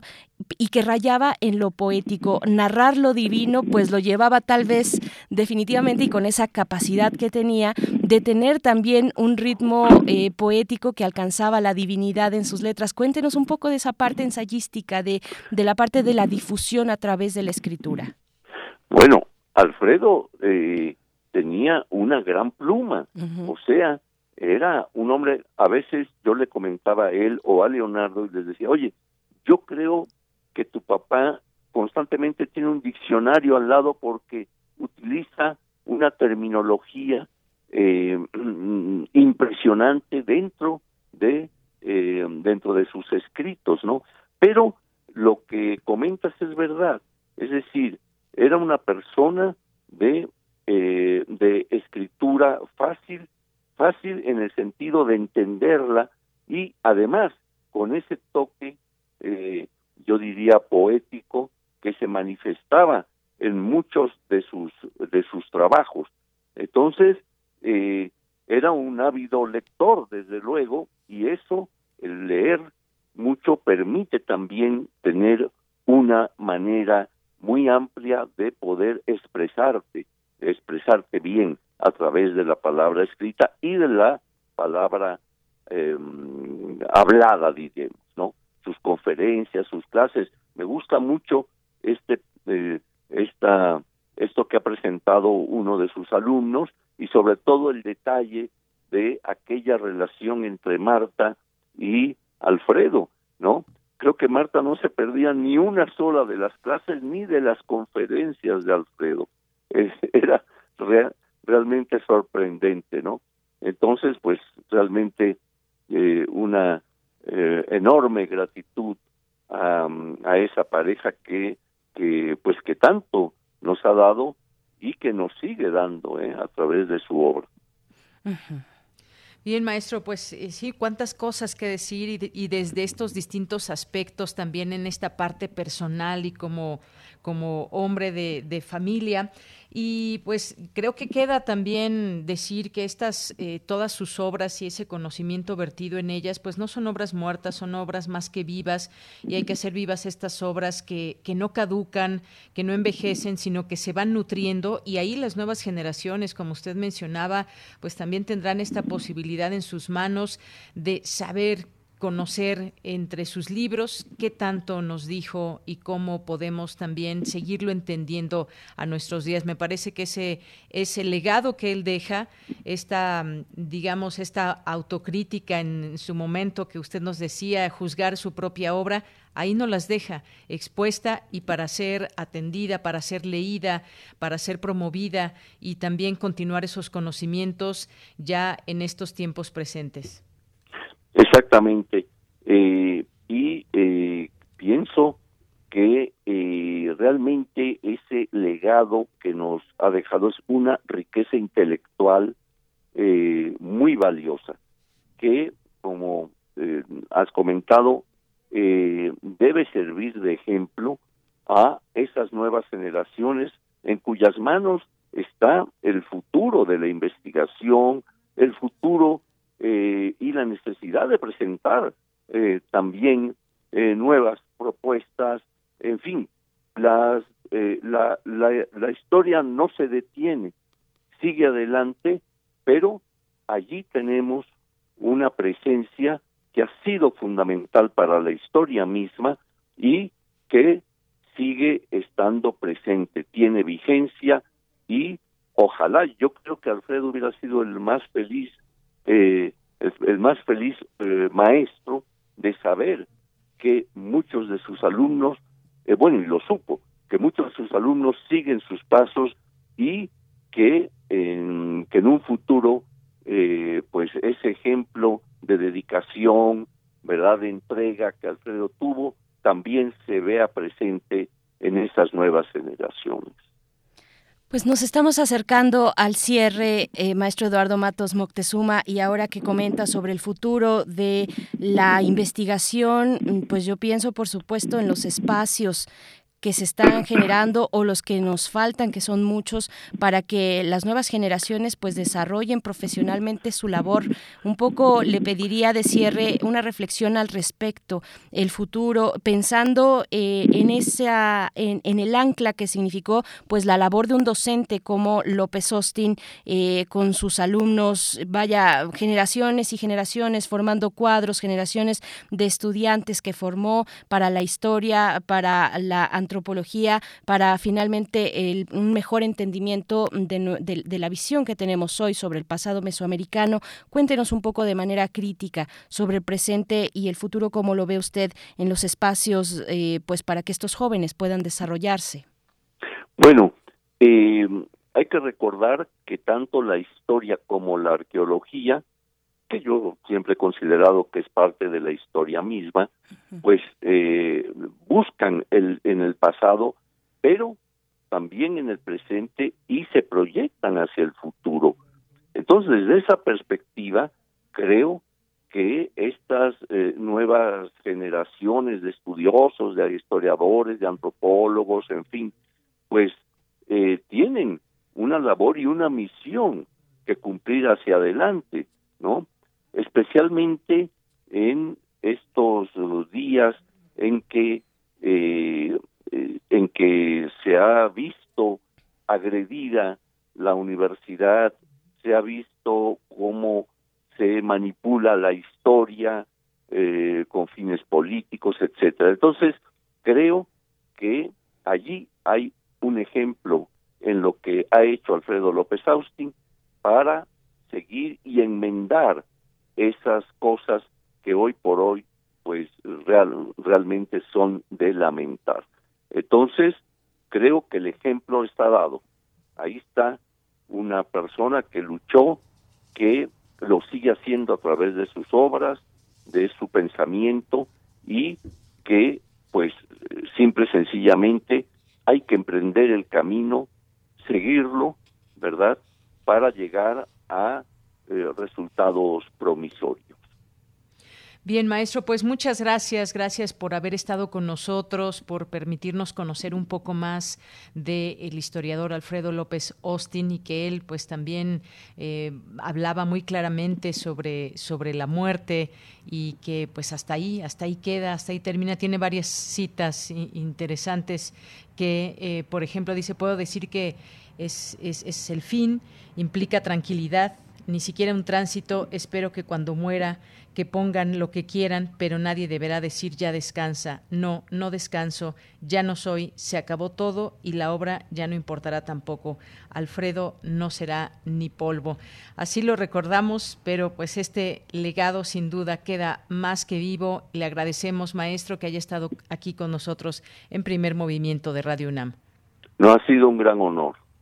Muchas gracias, maestro Eduardo Matos Moctezuma. Y bueno, le pido si tiene oportunidad, además de escuchar una petición musical que nos hacen en la audiencia, Refrancito, un radio escucha asiduo a este espacio, que nos dice, en honor al enorme maestro Alfredo López Austin, a quien tuve oportunidad de ir a despedir el viernes en la agencia funeraria de San Ángel, quisiera pedir, eh, dice Refrancito, que eh, quisiera pedir la canción de Igno Cuicatl, de Lila Downs, con Lila Downs, Ignocuicatl, que es una manera de género poético para despedirnos de nuestros seres queridos, de los muertos. Es un canto triste y con esto vamos a cerrar este pequeño homenaje que hemos hecho con usted, maestro Eduardo Matos Moctezuma, para recordar siempre a Alfredo López Austin. Muchas gracias por esta participación y nos quedamos con música. Gracias.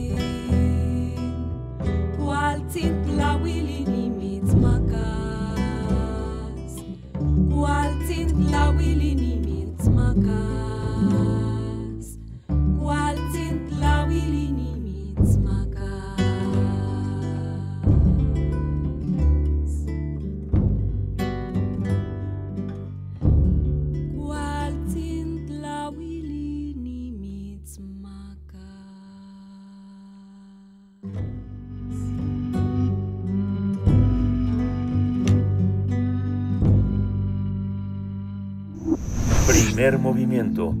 Hacemos comunidad con tus postales sonoras. Envíalas a primermovimientounam.gmail.com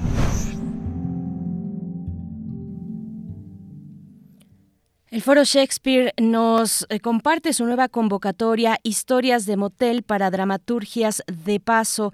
Eh, cambiemos narrativas, nuevas dramaturgias para nuevas producciones escénicas y para hablar al respecto de esta convocatoria que amplía su cierre hasta el 23 de noviembre, ya nos acompaña a través de la línea Itari Marta, actriz, directora y productora de teatro, directora de Shakespeare y la compañía de teatro penitenciario. Y bueno, eh, qué, qué gusto poder conversar, Itari Marta. Gracias por aceptar esta charla y por compartirnos lo que está ocurriendo actualmente en el Foro Shakespeare y también con la compañía de teatro penitenciario. Bienvenida a Primer Movimiento. Buenos días. ¿Qué tal? Buenos días. Muchas gracias. Al contrario, muchas gracias a ustedes por darme este espacio en su programa.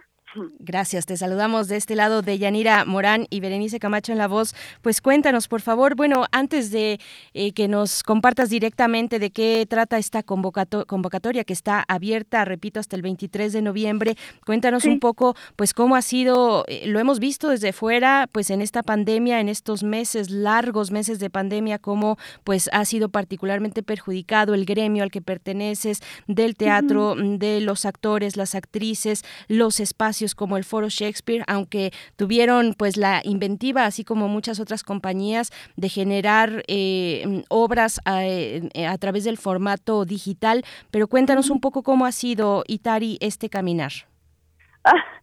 Pues ha estado durísimo, la verdad. O sea, sí ha sido un- una pandemia de muchas deudas, de mucho déficit eh, económico, pero el contraste es que eso nos ha obligado a ser mucho más imaginativos, mucho más creativos.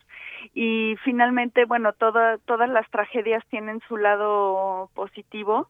Eh, y yo siempre digo que la tragedia es falta de imaginación y, y finalmente pues eso es lo que nos ha mantenido en pie eh, creando proyectos haciendo convocatorias y efectivamente eh, hicimos varias producciones mientras estuvimos en la pandemia.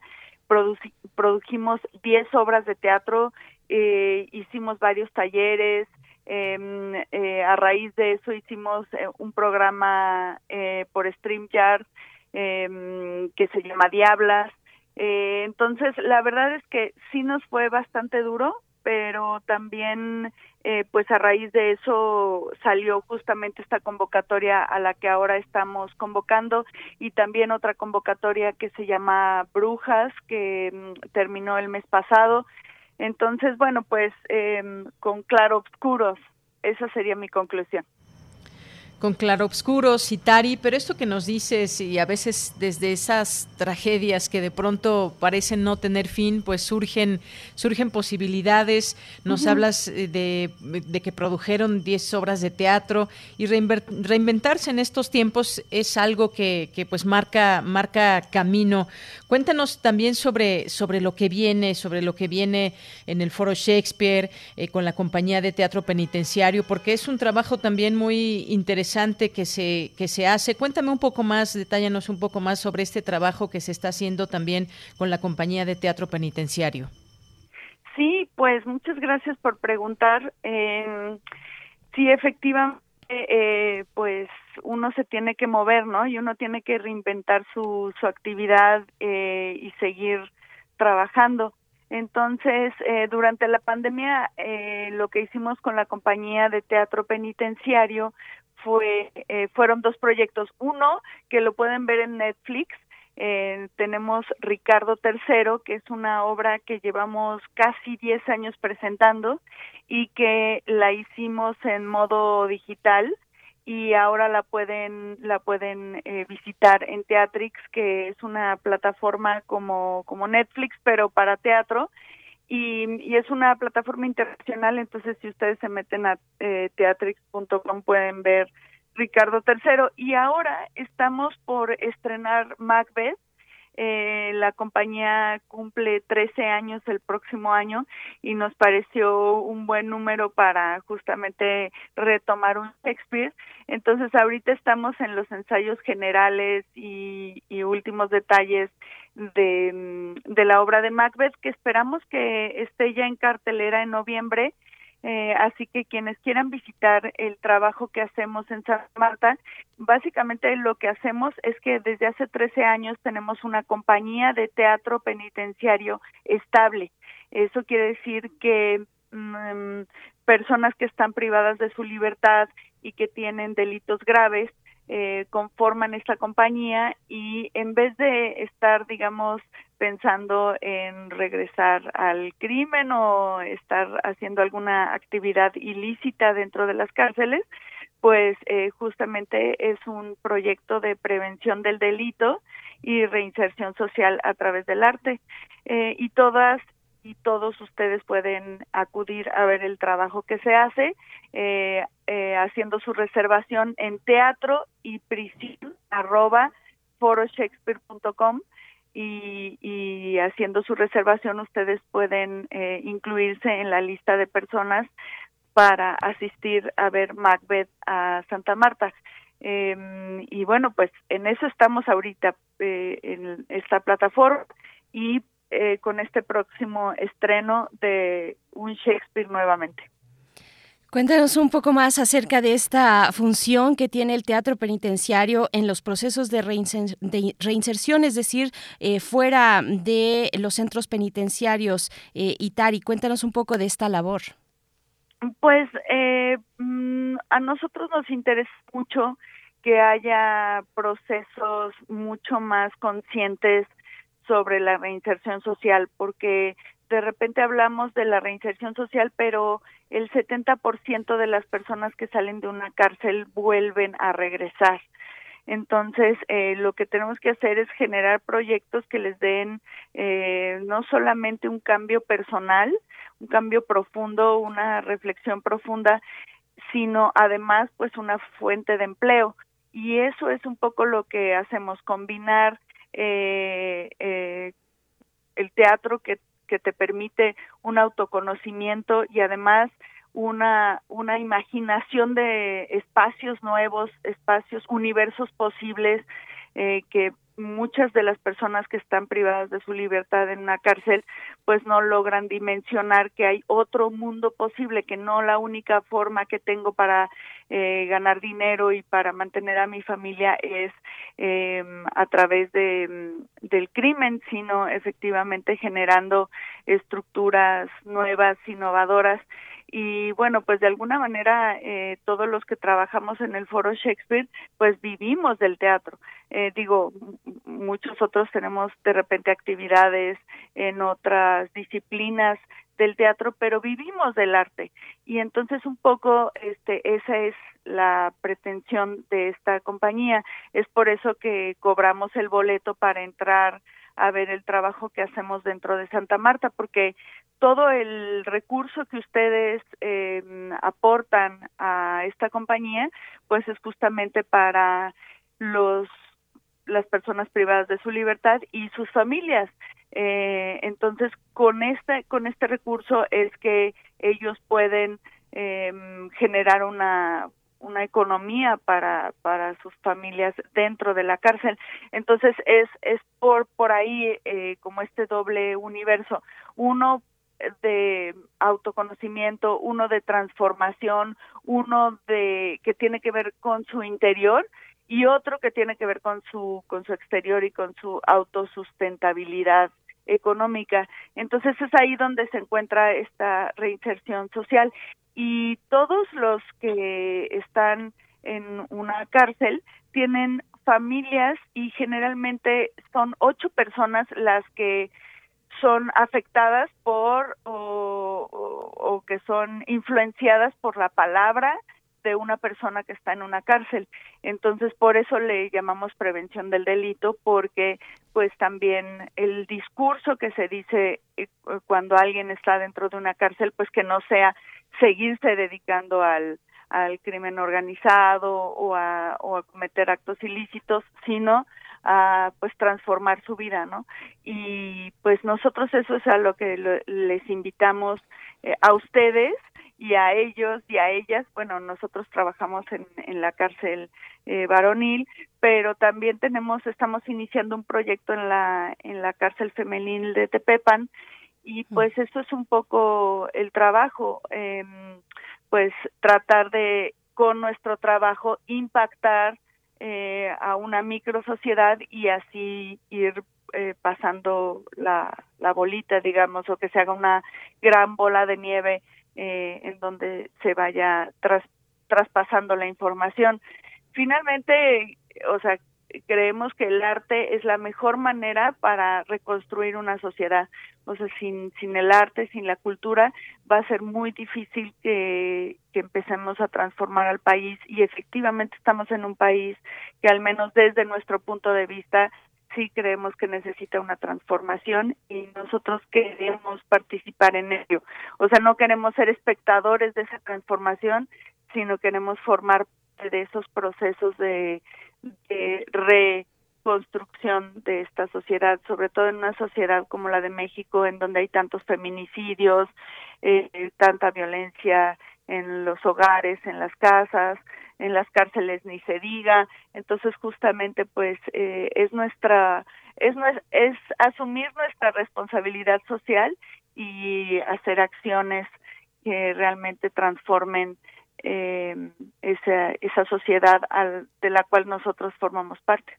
Pues eh, Itari, muchas gracias por estos comentarios. Ojalá nos sintamos interpelados, animados a apoyar, a ser parte también de ese cambio. Estas, eh, eh, para el caso del teatro penitenciario, pues son obras que por supuesto tienen un costo, pero créanme que van a encontrar un teatro de mucha calidad y con mucha creatividad. Yo les recomiendo la obra La Espera. Bueno, me encantó, me fascinó y la vi precisamente mm. vía streaming durante estos meses de pandemia en, en, diciembre, si mal no recuerdo, del año pasado. Nos queda mm, un minuto a lo mucho para contar acerca de esta convocatoria que sigue abierta, historias de motel para dramaturgias de paso. Cuéntanos y con eso nos despedimos, Itari.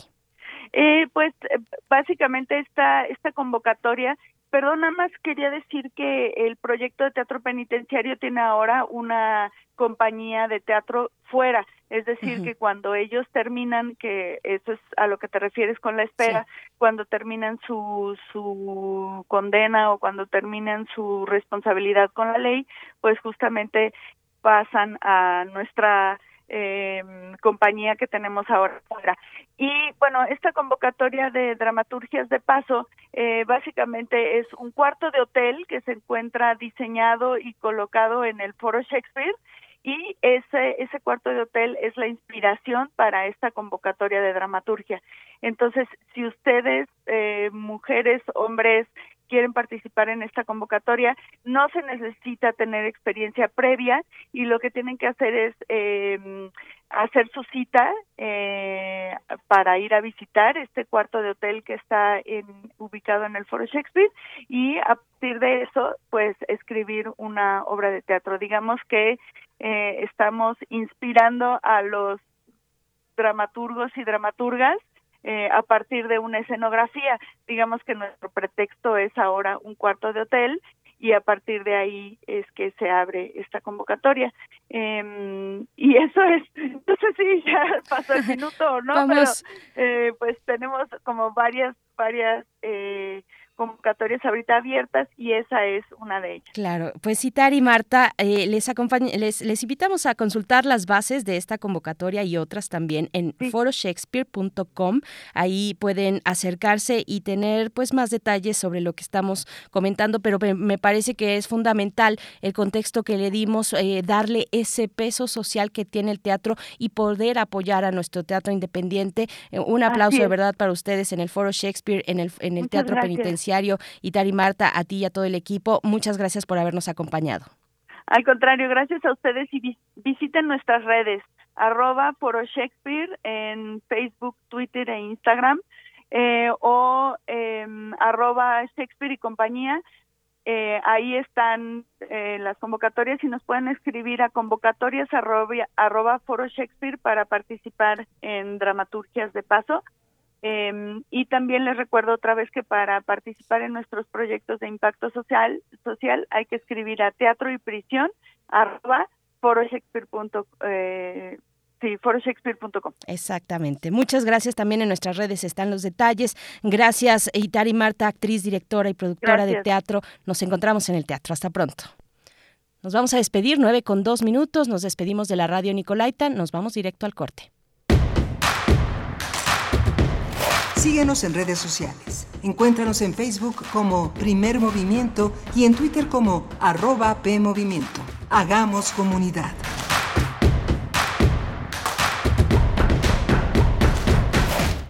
Del 22 al 24 de octubre, Casa del Lago UNAM presenta Festival Poesía en Voz Alta 2021.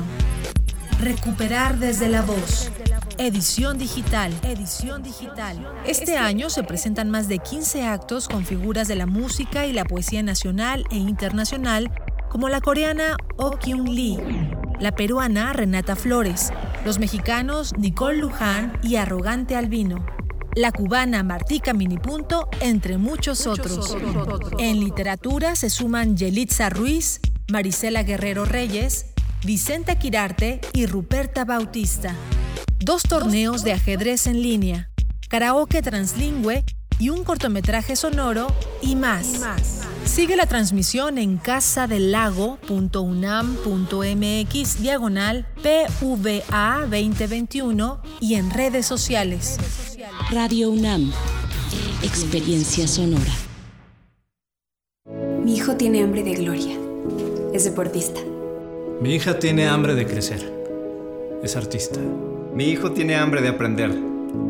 Es estudiante. Mi hija tiene hambre. Hambre de comida. Estoy desempleada. Nadie en México por herencia del pasado debe pasar hambre. Por eso, desde el Partido del Trabajo impulsaremos el programa Hambre Cero, que otorgará alimentos a quienes no tienen que comer.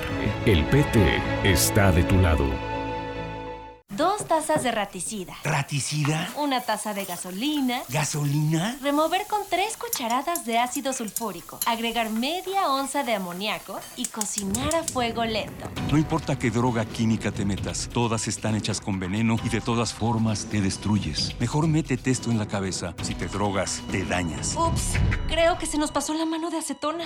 Si necesitas ayuda, llama a la línea de la vida. 800-911-2000. Gobierno de México. ¿Sabes qué tienen en común? El polvo de una estrella durmiente, el moco de King Kong o el enano más alto de todos. Pues que a todos los puedes encontrar en la radio. Solo tienes que decir las palabras mágicas. ¡Hocus Pocus! Para tus orejas y escúchanos todos los sábados a las 10 de la mañana por Radio UNAM. Experiencia sonora. La ciencia que somos. La ciencia que somos. Iberoamérica al aire. Descubre la ciencia que está presente en tu día a día a través de cápsulas, reportajes, entrevistas y reportes en vivo. Viernes de 10 a 11 horas por el 96.1 FM. La ciencia que somos. Iberoamérica al aire. Una coproducción de Radio UNAM y las direcciones de divulgación de la ciencia y de las humanidades.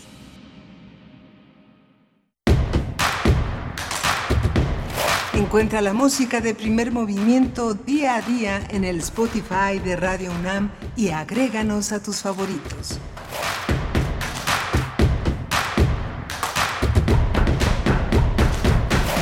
Estamos llegando a nuestra tercera hora de transmisión. En este viernes 22 de octubre son las 9 con 6 minutos de la mañana. Les saludamos acompañando su viernes con complacencias musicales, pues con charlas también de distintas eh, temáticas, de distintos alcances, por supuesto. Y bueno, saludándoles desde cabina con la esta mañana con la presencia de Frida Saldívar en la producción ejecutiva, Arturo González en los controles técnicos y mi compañera de Yanira Morán, titular de Prisma RU, aquí acompañándonos esta mañana de viernes. Querida Deyanira, qué, qué eh, delicia hemos tenido en este programa. Muchas gracias por, por hacerlo posible. ¿Cómo te encuentras?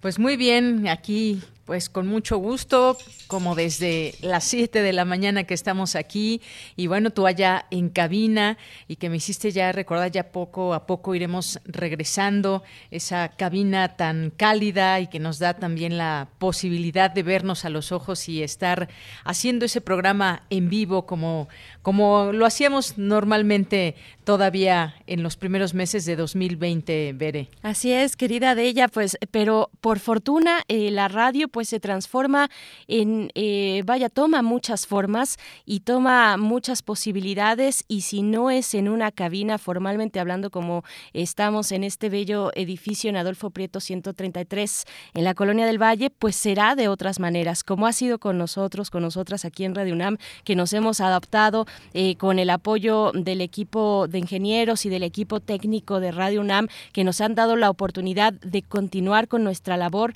haciéndolo a distancia. Yo eh, insisto un poco en que hemos hecho radio a ciegas y bueno, eso tiene su mérito, su mérito porque pues no estamos en comunicación visual con la producción que nos va indicando pues muchas cuestiones fundamentales para el ritmo de un programa, pero pero nos hemos comunicado pues a través de la tecnología, por supuesto, y conociéndonos también, casi casi leyéndonos el pensamiento de Yanira Morán. No sé cómo te ha ido a ti, bueno, sí sé cómo te ha ido en la tarde, pues al menos lo que se escucha desde afuera es eh, pues el, eh, el vencer, digamos, ante las vicisitudes de la pandemia, pero, pero siempre es un reto, no sé si estás de acuerdo, querida.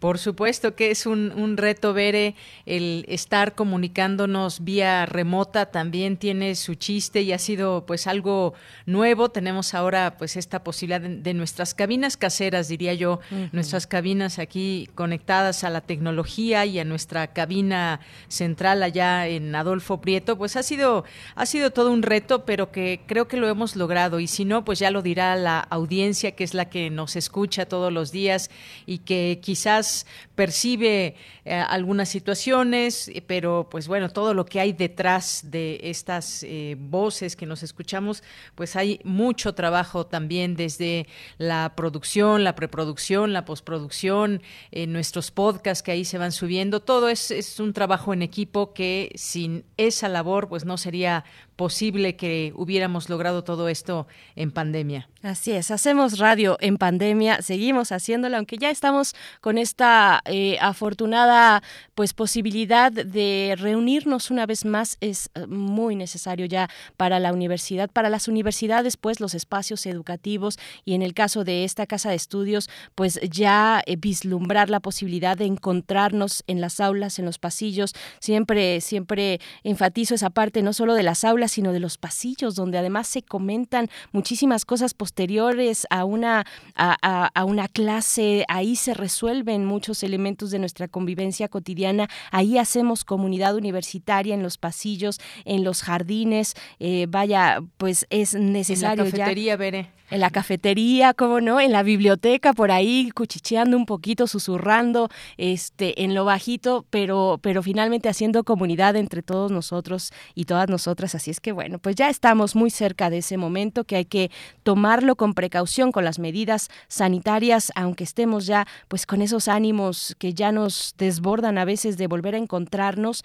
pues hay que seguir cuidándonos a nosotros, porque eso es cuidar también a los demás, a nuestro entorno y nuestra comunidad. Pues bueno, para esta, para esta hora que todavía tenemos por delante, nos eh, permanecemos aquí hasta las 10 de la mañana en primer movimiento. Vamos a tener en unos momentos más el gusto de escuchar a través de la voz de Deyanira Morán la poesía necesaria de esta mañana de viernes 22 eh, de octubre y también en la mesa del día pues nos seguimos despidiendo con homenajes de grandes personalidades. Hace un momento hablábamos pues del legado fundamental de Alfredo López Austin eh, y ahora tocará el turno en nuestra mesa del día de conversar además además con una excelente conversadora y una excelente persona, quien es Guadalupe Ferrer, especialista en cine y gestora cultural, que actualmente es defensora de la audiencia en Canal 22 y que nos ha acompañado aquí en Radio UNAM en distintos momentos para hablar de Felipe Casals, eh, este productor, guionista también, productor, director, por supuesto, sobre todo del cine nacional. Vamos a hablar pues de, de su obra, de su cine y del cine nacional en general, pues desde una óptica de este cine que se ha vuelto clásico ya en nuestro país. Así es que, bueno, viene muy interesante esta hora que inicia y al final también tendremos otro homenaje más, querida, de Yanira Morán. Efectivamente, estaremos platicando con Juan Meliá sobre Esther Seligson, esta escritora, eh, traductora, poeta mexicana, historiadora también, que pues deja un gran legado y con él platicaremos sobre ella, recordaremos parte de su obra, porque pues estamos próximos, el próximo 25 de octubre, que cumpliría 80 años, y vamos a platicar con el director de teatro de Teatro UNAM eh, sobre este homenaje, un homenaje que habrá a Esther Seligson, así que no se pierdan tampoco esta conversación. Bien, pues ahí está lo que además ustedes quieran agregar a través de sus comentarios en redes sociales. Les seguimos leyendo. Nos dice Martelena Valencia con respecto a esta charla que tuvimos sobre Alfredo López Austin. Dice, en el ciclo de grandes maestros nos tiene siempre con una sonrisa, con su voz siempre sabia y con gran humor. Igualmente Mercedes de la Vega dice, en efecto, quienes lo conocimos tuvimos un privilegio.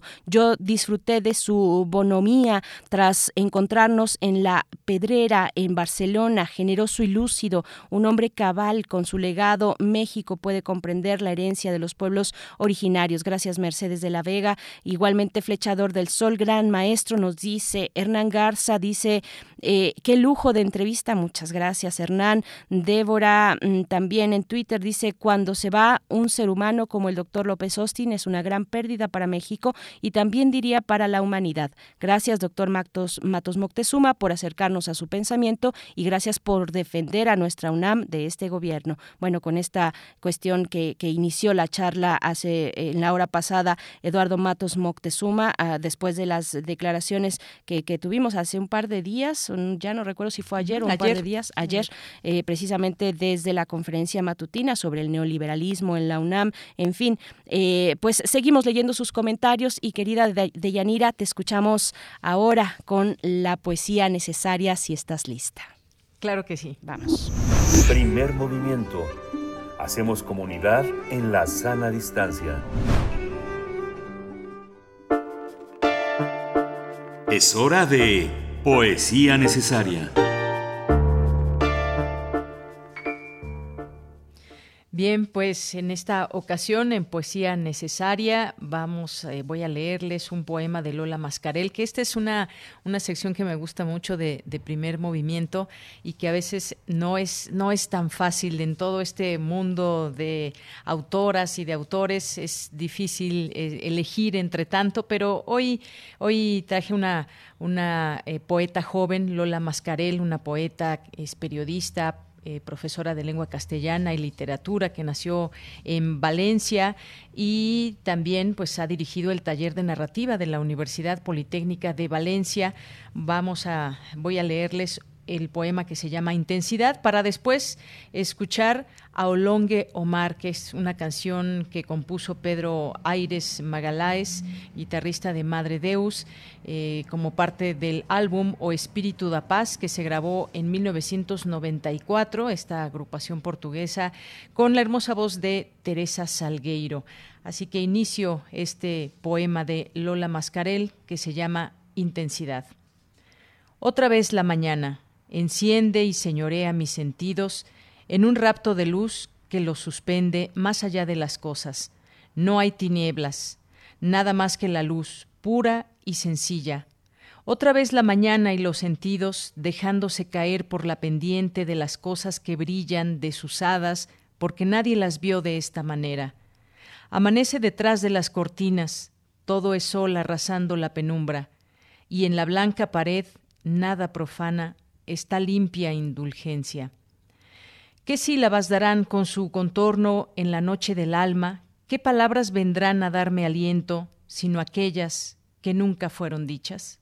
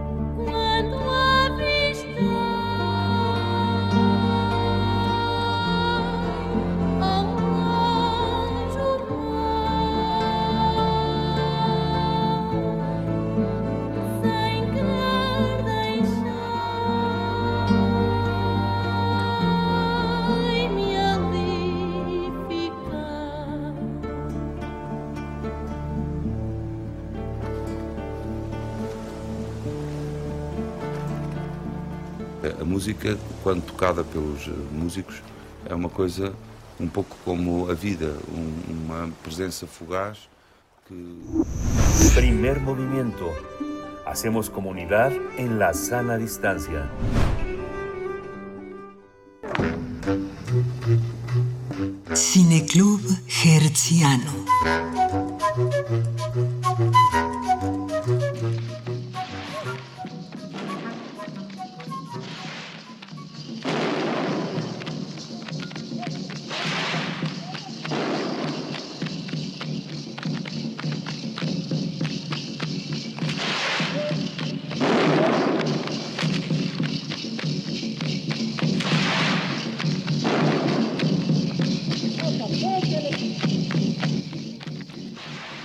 Escuchamos de fondo eh, parte de la sonoridad de Canoa, eh, una película de Felipe Casals estrenada el 4 de marzo de 1976 donde un pueblo pues está bajo el dominio de un cura quien utilizando la religión pues incita a los pobladores a matar a unos jóvenes y estamos ya preparados, preparadas para esta conversación pues el sábado 16 de octubre falleció a los 84 años de edad el cineasta Felipe Casals. La Secretaría de Cultura Federal lamentó este deceso, pues una gran pérdida para el cine nacional. Mediante su cuenta de Twitter, la Secretaría de Cultura resaltó que Felipe Casals fue un director indispensable en la cultura del cine mexicano, un contador de historias que defendió las causas justas e inspiró a varias generaciones con más de 40 películas.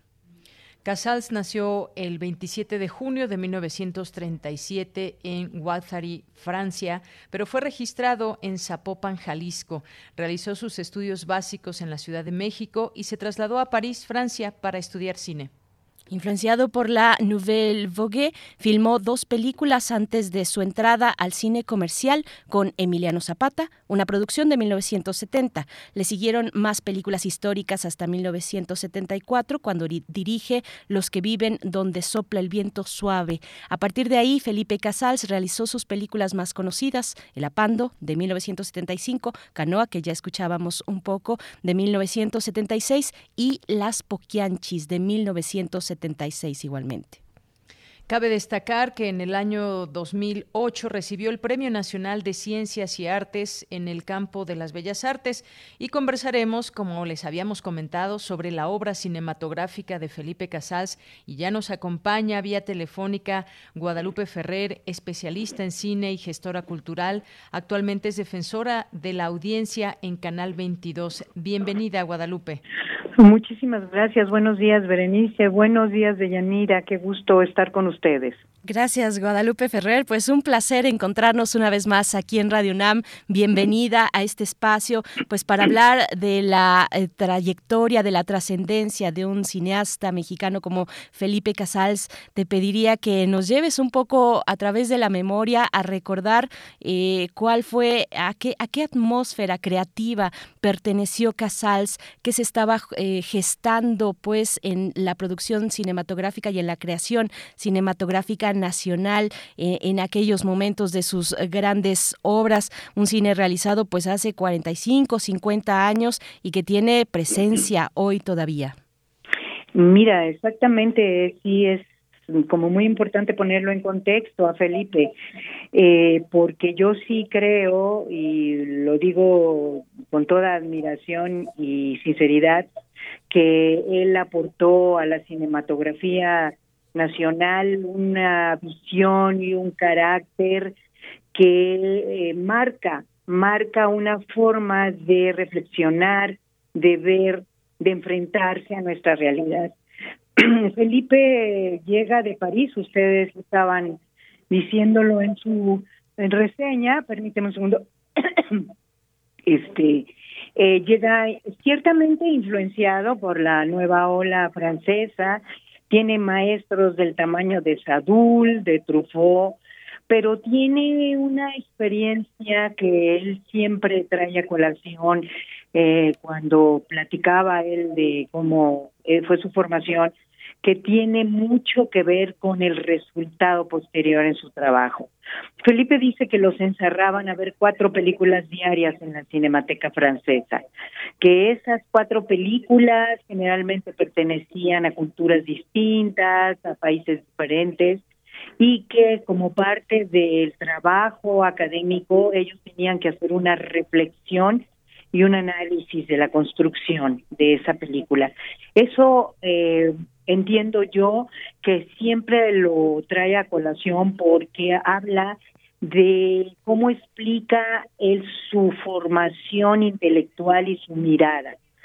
Felipe hace en cada una de sus películas, sobre todo estas tan paradigmáticas para nuestra cinematografía, que están en la trilogía Canoa, Las Poquianchis, El Apando, y posteriormente en lo que ya podríamos llamar su cine de autor, en donde ya está su mano en los guiones, este, hace una investigación muy profunda del tema sobre el que quiere tratar.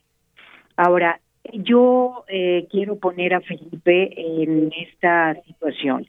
Él llega como un estudiante de cine de la Escuela de Altos Estudios de París, lo que soy la FEMIS, y eh, viene con toda esta novedad, esta cosa, estas nuevas propuestas de vanguardia del cine francés, pero llega a México y acepta de inmediato una realidad y se enfrenta a los temas de México de cara y los estudia y profundiza.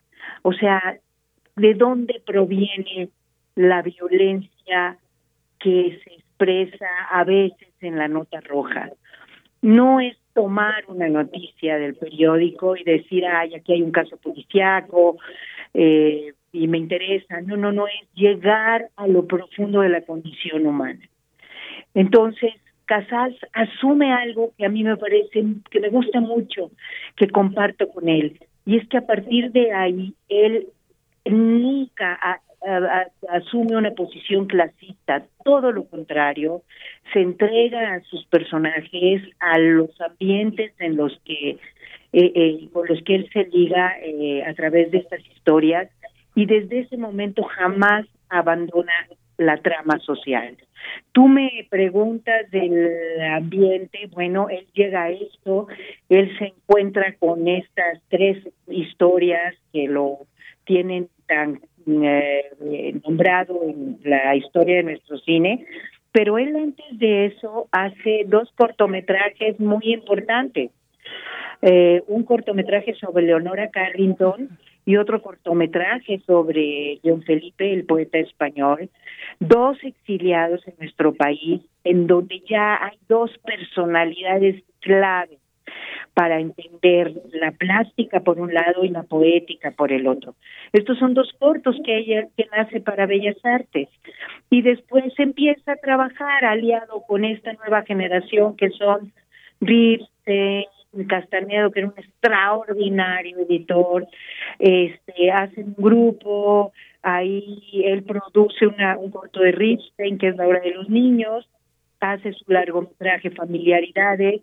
Aquí estamos hablando eh, todavía de una postura independiente, hasta que de pronto, 1970, eh, Antonio Aguilar con ganas de ser Emiliano Zapata, le ofrece su primera película industrial, digamos, pues la entrada al cine con mucho dinero, mucha producción y muchas posibilidades pues de expandirse y agarrar el todo por los cuernos. Entonces, e, e, esta, esta película pues lo lanza ya de lleno a la industria, ¿no? Así es.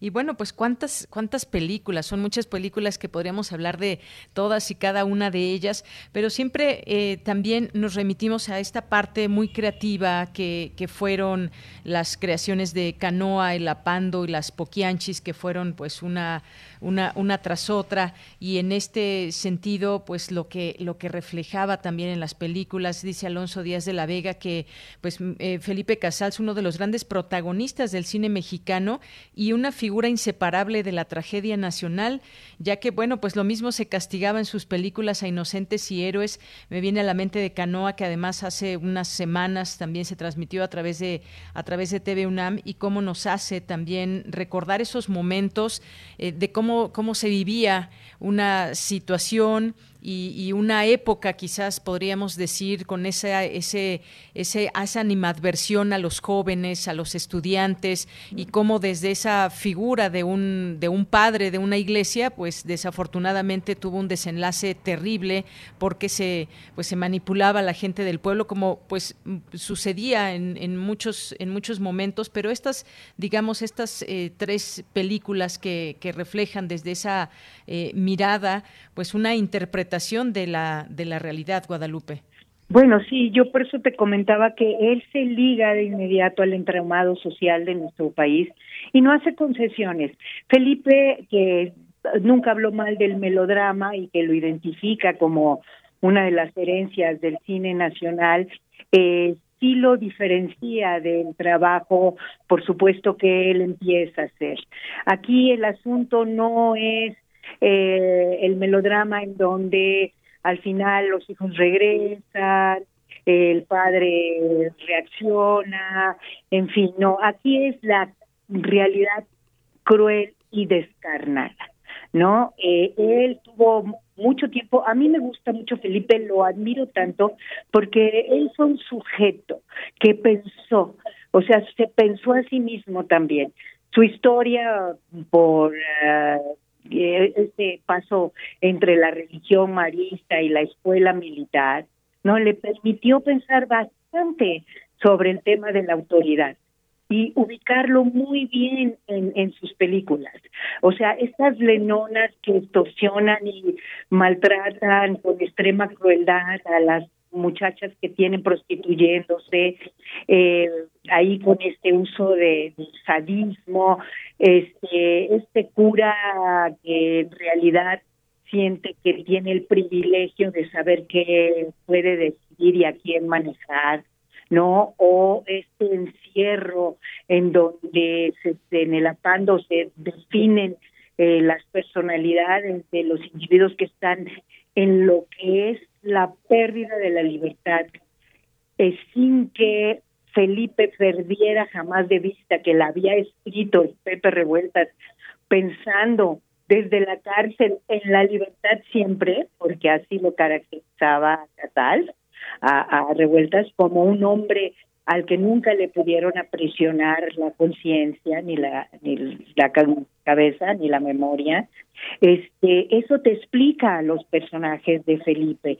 O sea, eh, no es un problema de que sea duro por porque es su estilo, porque está construyendo un estilo. No, Felipe está haciendo una aportación al cine nacional fundamental que es expresar la posición del realizador en la narrativa. Eso es muy importante. O sea, no no va a ver qué quiere el productor, no va a ver tanto qué quiere el guionista, va a ver fundamentalmente qué quiere su historia y cuál es la posición que él tiene frente a esos hechos. Por eso yo creo que Felipe empezó a disfrutar mucho de una manera una época que no está ligada a estas tres eh, películas cumbres este, de las que hablábamos, sino es esta época en la, que él empieza ya a meter mano directamente en los guiones, por ejemplo, ¿no? O sea, cuando él ya empieza a ver que puede eh, decir en su Alteza Jerenísima con claridad lo que piensa, que aquí voy a hacer un paréntesis. Felipe era un eh, fanático de la historia nacional, bueno, no fanático es una palabra, no es adecuada, pero era un hombre verdaderamente apasionado, como él decía, desde muy pequeño por la historia nacional. Entonces, eh, en la historia nacional, como supongo que en la historia de todos los pueblos, pero en nuestra historia nacional tiene momentos, tránsitos, apasionantes que dan mucho precisamente para eso, para explicar la condición humana.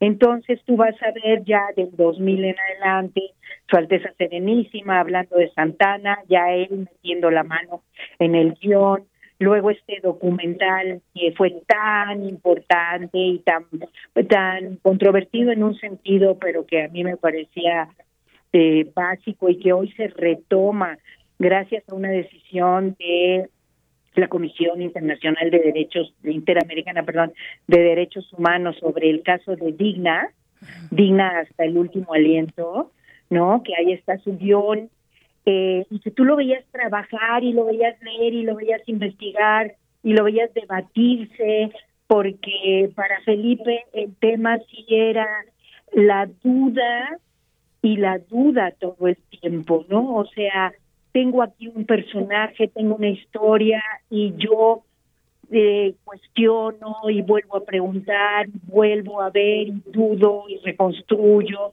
Entonces, Digna es producto de un trabajo muy intenso de Felipe, de mucho compromiso. Y hoy eh, están por, darle, no sé si ya se lo otorgaron, una medalla que afortunadamente supo en vida que se la iban a dar de derechos humanos gracias a esta a esta película.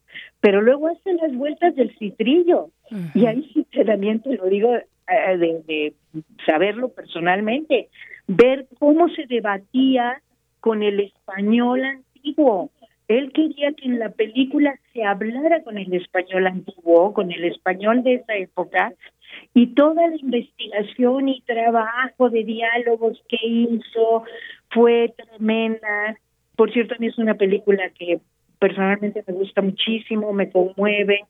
Este, y luego ves Chico Grande, ¿no? Esta eh, asalto de Villa Columbus y luego la invasión norteamericana en Estados Unidos con una actuación extraordinaria de Damián en unos momentos brillantes.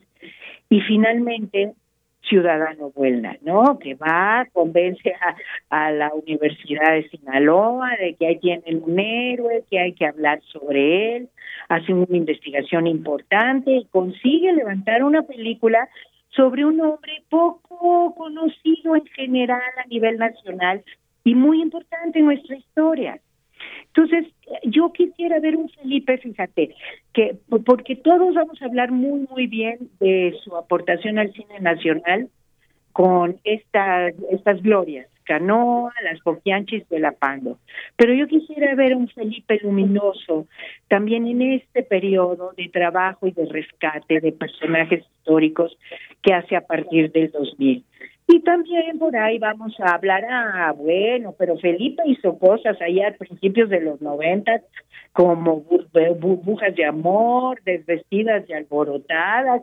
Bueno, a mí me gustaría que se tomara en cuenta, ¿no? Este, primero lo que decía, señores, los cineastas también comemos, ¿no? Pero este también que, por ejemplo, ahí está la foto de Alex Phillips y los guiones de Poncho Sánchez, que era un guionista importante, interesante, ¿no? Entonces, es, pues claro, un hombre que marca una ruta en, nuestro cine, que fue un director exigente, te lo pueden decir cualquiera de sus actrices, de su equipo técnico, pero un hombre que siempre tuvo atracción, por supuesto, por la condición humana, pero también porque sus equipos estuvieran llenos de gente joven. Tienes a una Lorenza Manrique en un momento haciéndole el arte, tienes a, Martín Buegen haciéndole la Cámara de Ciudad Vuelta, a Damián García haciéndole la Cámara de Chico Grande. Todos esos son nombres que están hoy en la palestra filmando, filmando en México, filmando de manera internacional también. Eh, o sea, Felipe es un hombre que dio muchas oportunidades, exigió mucho, dio muchas oportunidades eh, y, además también tuvo sus equipos entrañables de toda la vida, como te decía Alex Phillips Jr., Ángel Godet, o sea, y la verdad es que gentes que fueron unidas por lo cual, por más exigente que haya sido Felipe, y a veces regañan en el set, este, la verdad lo que hicieron siempre. Tú hubieras visto ayer el homenaje sentido en Churubusco, la gente que estaba ahí era gente que quería Felipe. Y Fons dijo una frase que es absolutamente cierta. Una vez caminando por la calle con Felipe, yo iba unos pasos atrás y él iba recto, derecho. Así caminaba Felipe, derecho, sí.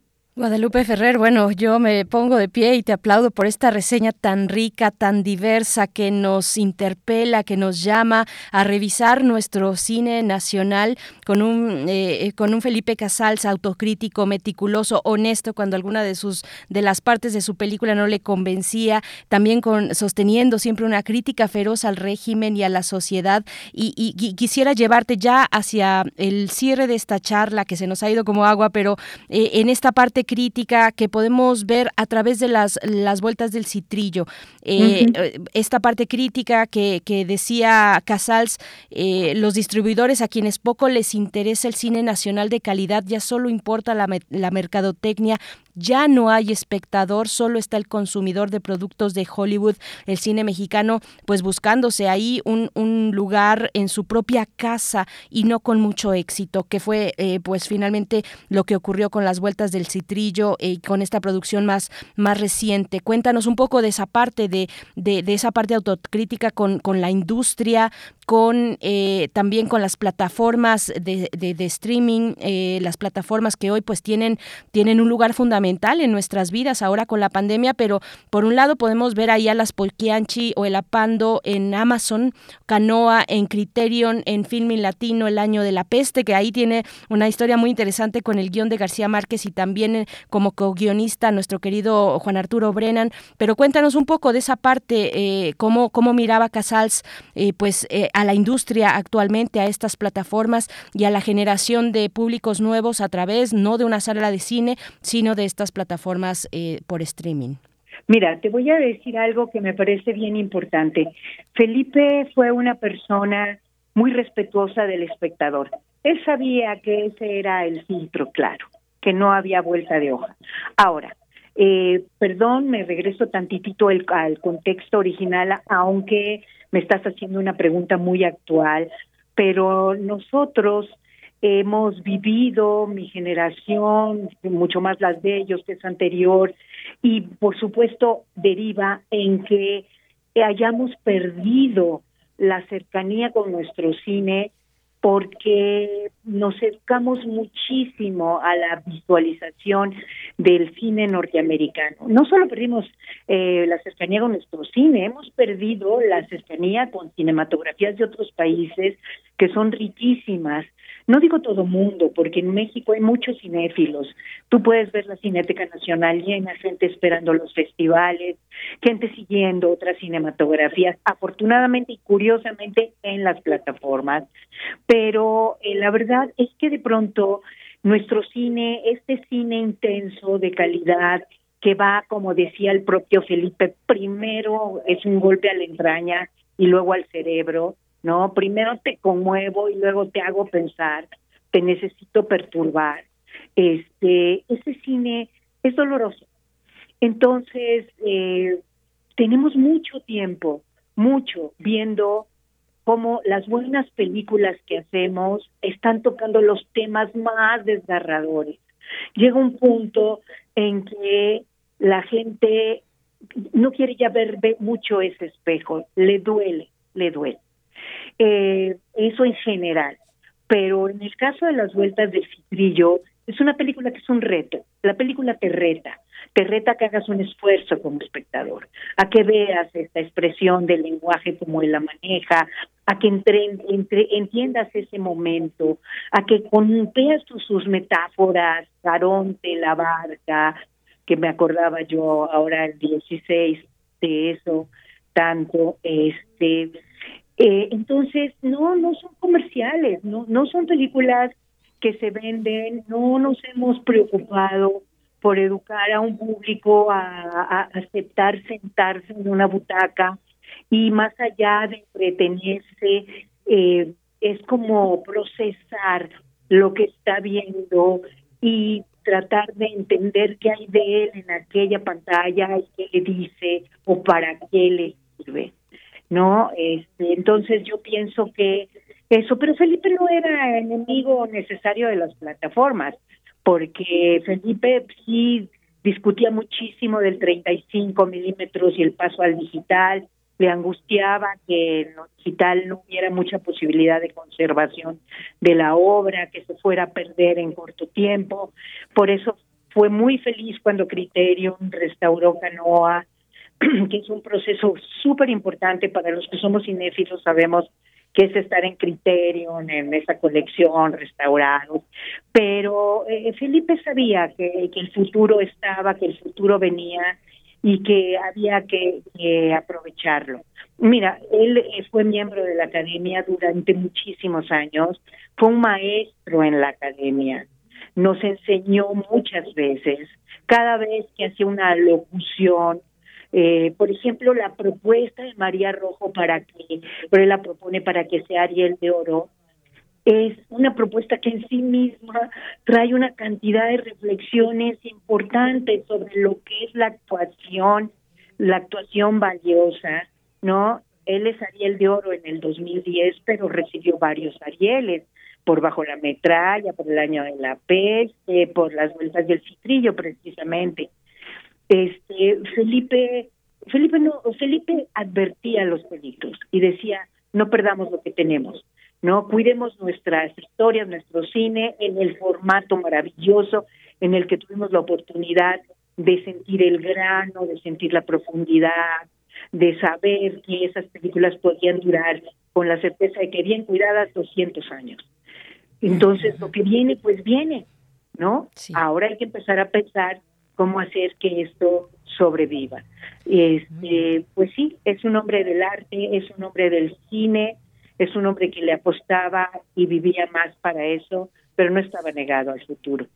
Bien, Guadalupe, pues muchas gracias por estar con nosotros. La verdad es que podríamos seguir aquí durante mucho más tiempo hablando de sus películas, hablando de esa mirada suya a través de, del cine y también, bueno, pues se nos quedan algunas cosas en el tintero. Él también era pues una persona muy, muy, muy crítica y, y también con una postura de lo que estaba pasando en el cine mexicano, un promotor del cine mexicano y también pues una autocrítica muy importante también de su propio trabajo, por ejemplo, con la película de, Zapata, por ejemplo, y algunas otras cosas que ya no nos va a dar tiempo, pero que... No, pero déjame decirte dos cosas rapidísimo antes de cortar.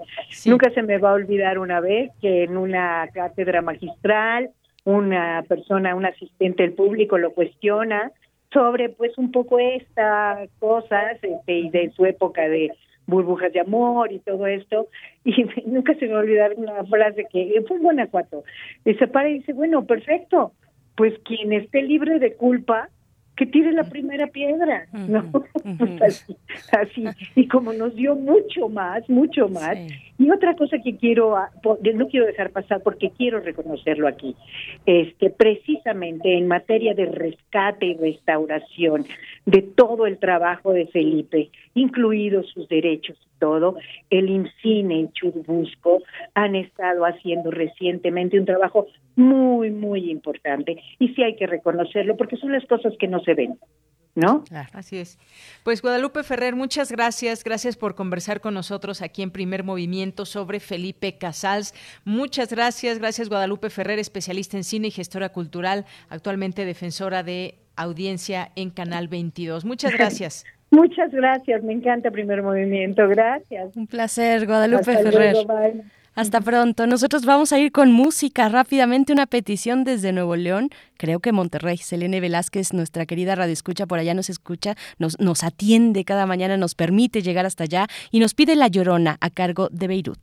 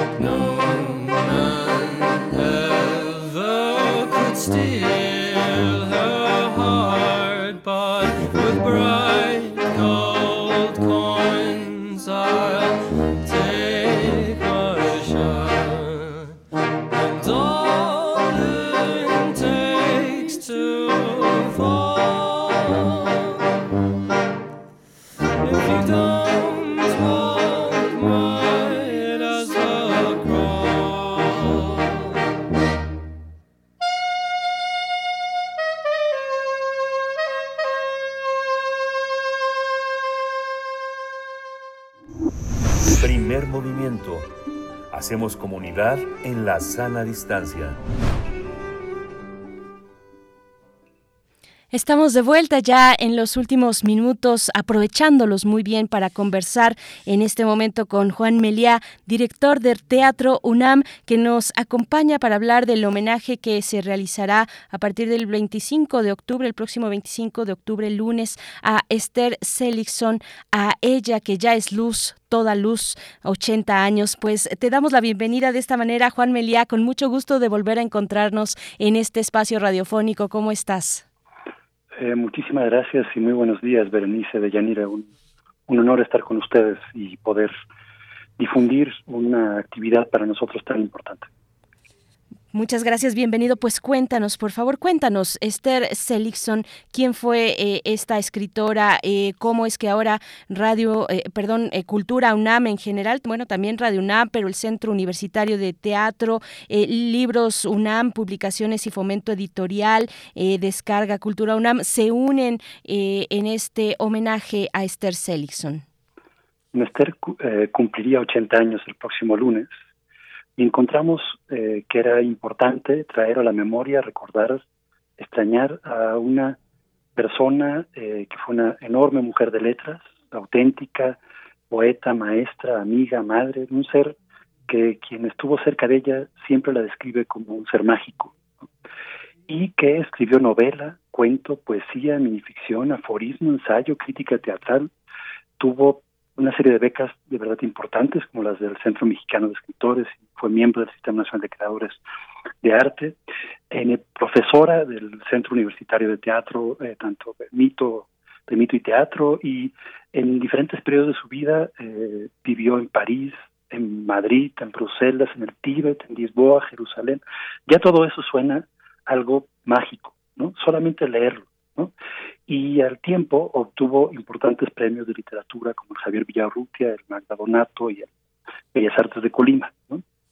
Por esa razón conjunta, ¿no? y porque realmente hay una enorme cantidad de personas que la extrañan muchísimo, en, se unieron a través de la Coordinación de Difusión Cultural de la UNAM eh, una serie de instancias de la misma, como son Descarga Cultura, eh, la, Dirección de Publicaciones y Fomento Editorial, el CUT, Radio UNAM, por supuesto, y Teatro UNAM, y también de afuera de la UNAM, la Casa Estudios 100 Años de Soledad, para ese día generar una serie de actividades para recordarla. En, hay dos actividades eh, que nos pareció muy interesante sumarle a esta actividad, que fue en que encontramos que en Descarga Cultura se puede escuchar la voz de Esther. Se cuenta con eh, eh, un documento descargable eh, en donde ella misma da lectura al texto Eurídice que grabó en 2008 y que fue la primera persona que grabó en la colección de letras mexicanas en voz de sus autores. También se podrá descargar el ejemplar que la, de material de lectura dedicado a Esther Seligson, lo cual nos da también una profunda alegría porque se podrá rescatar también eh, sus, sus, textos, ¿no? Y al tiempo hemos generado una serie de propuestas de nueva creación. Una exposición virtual a partir de una convocatoria eh, abierta donde eh, todos aquellos que la conocieron o no pudieron eh, mandar eh, las citas eh, de, a su persona fotografías con ella o al tiempo dedicatorias que ella les hizo a, a, sus libros.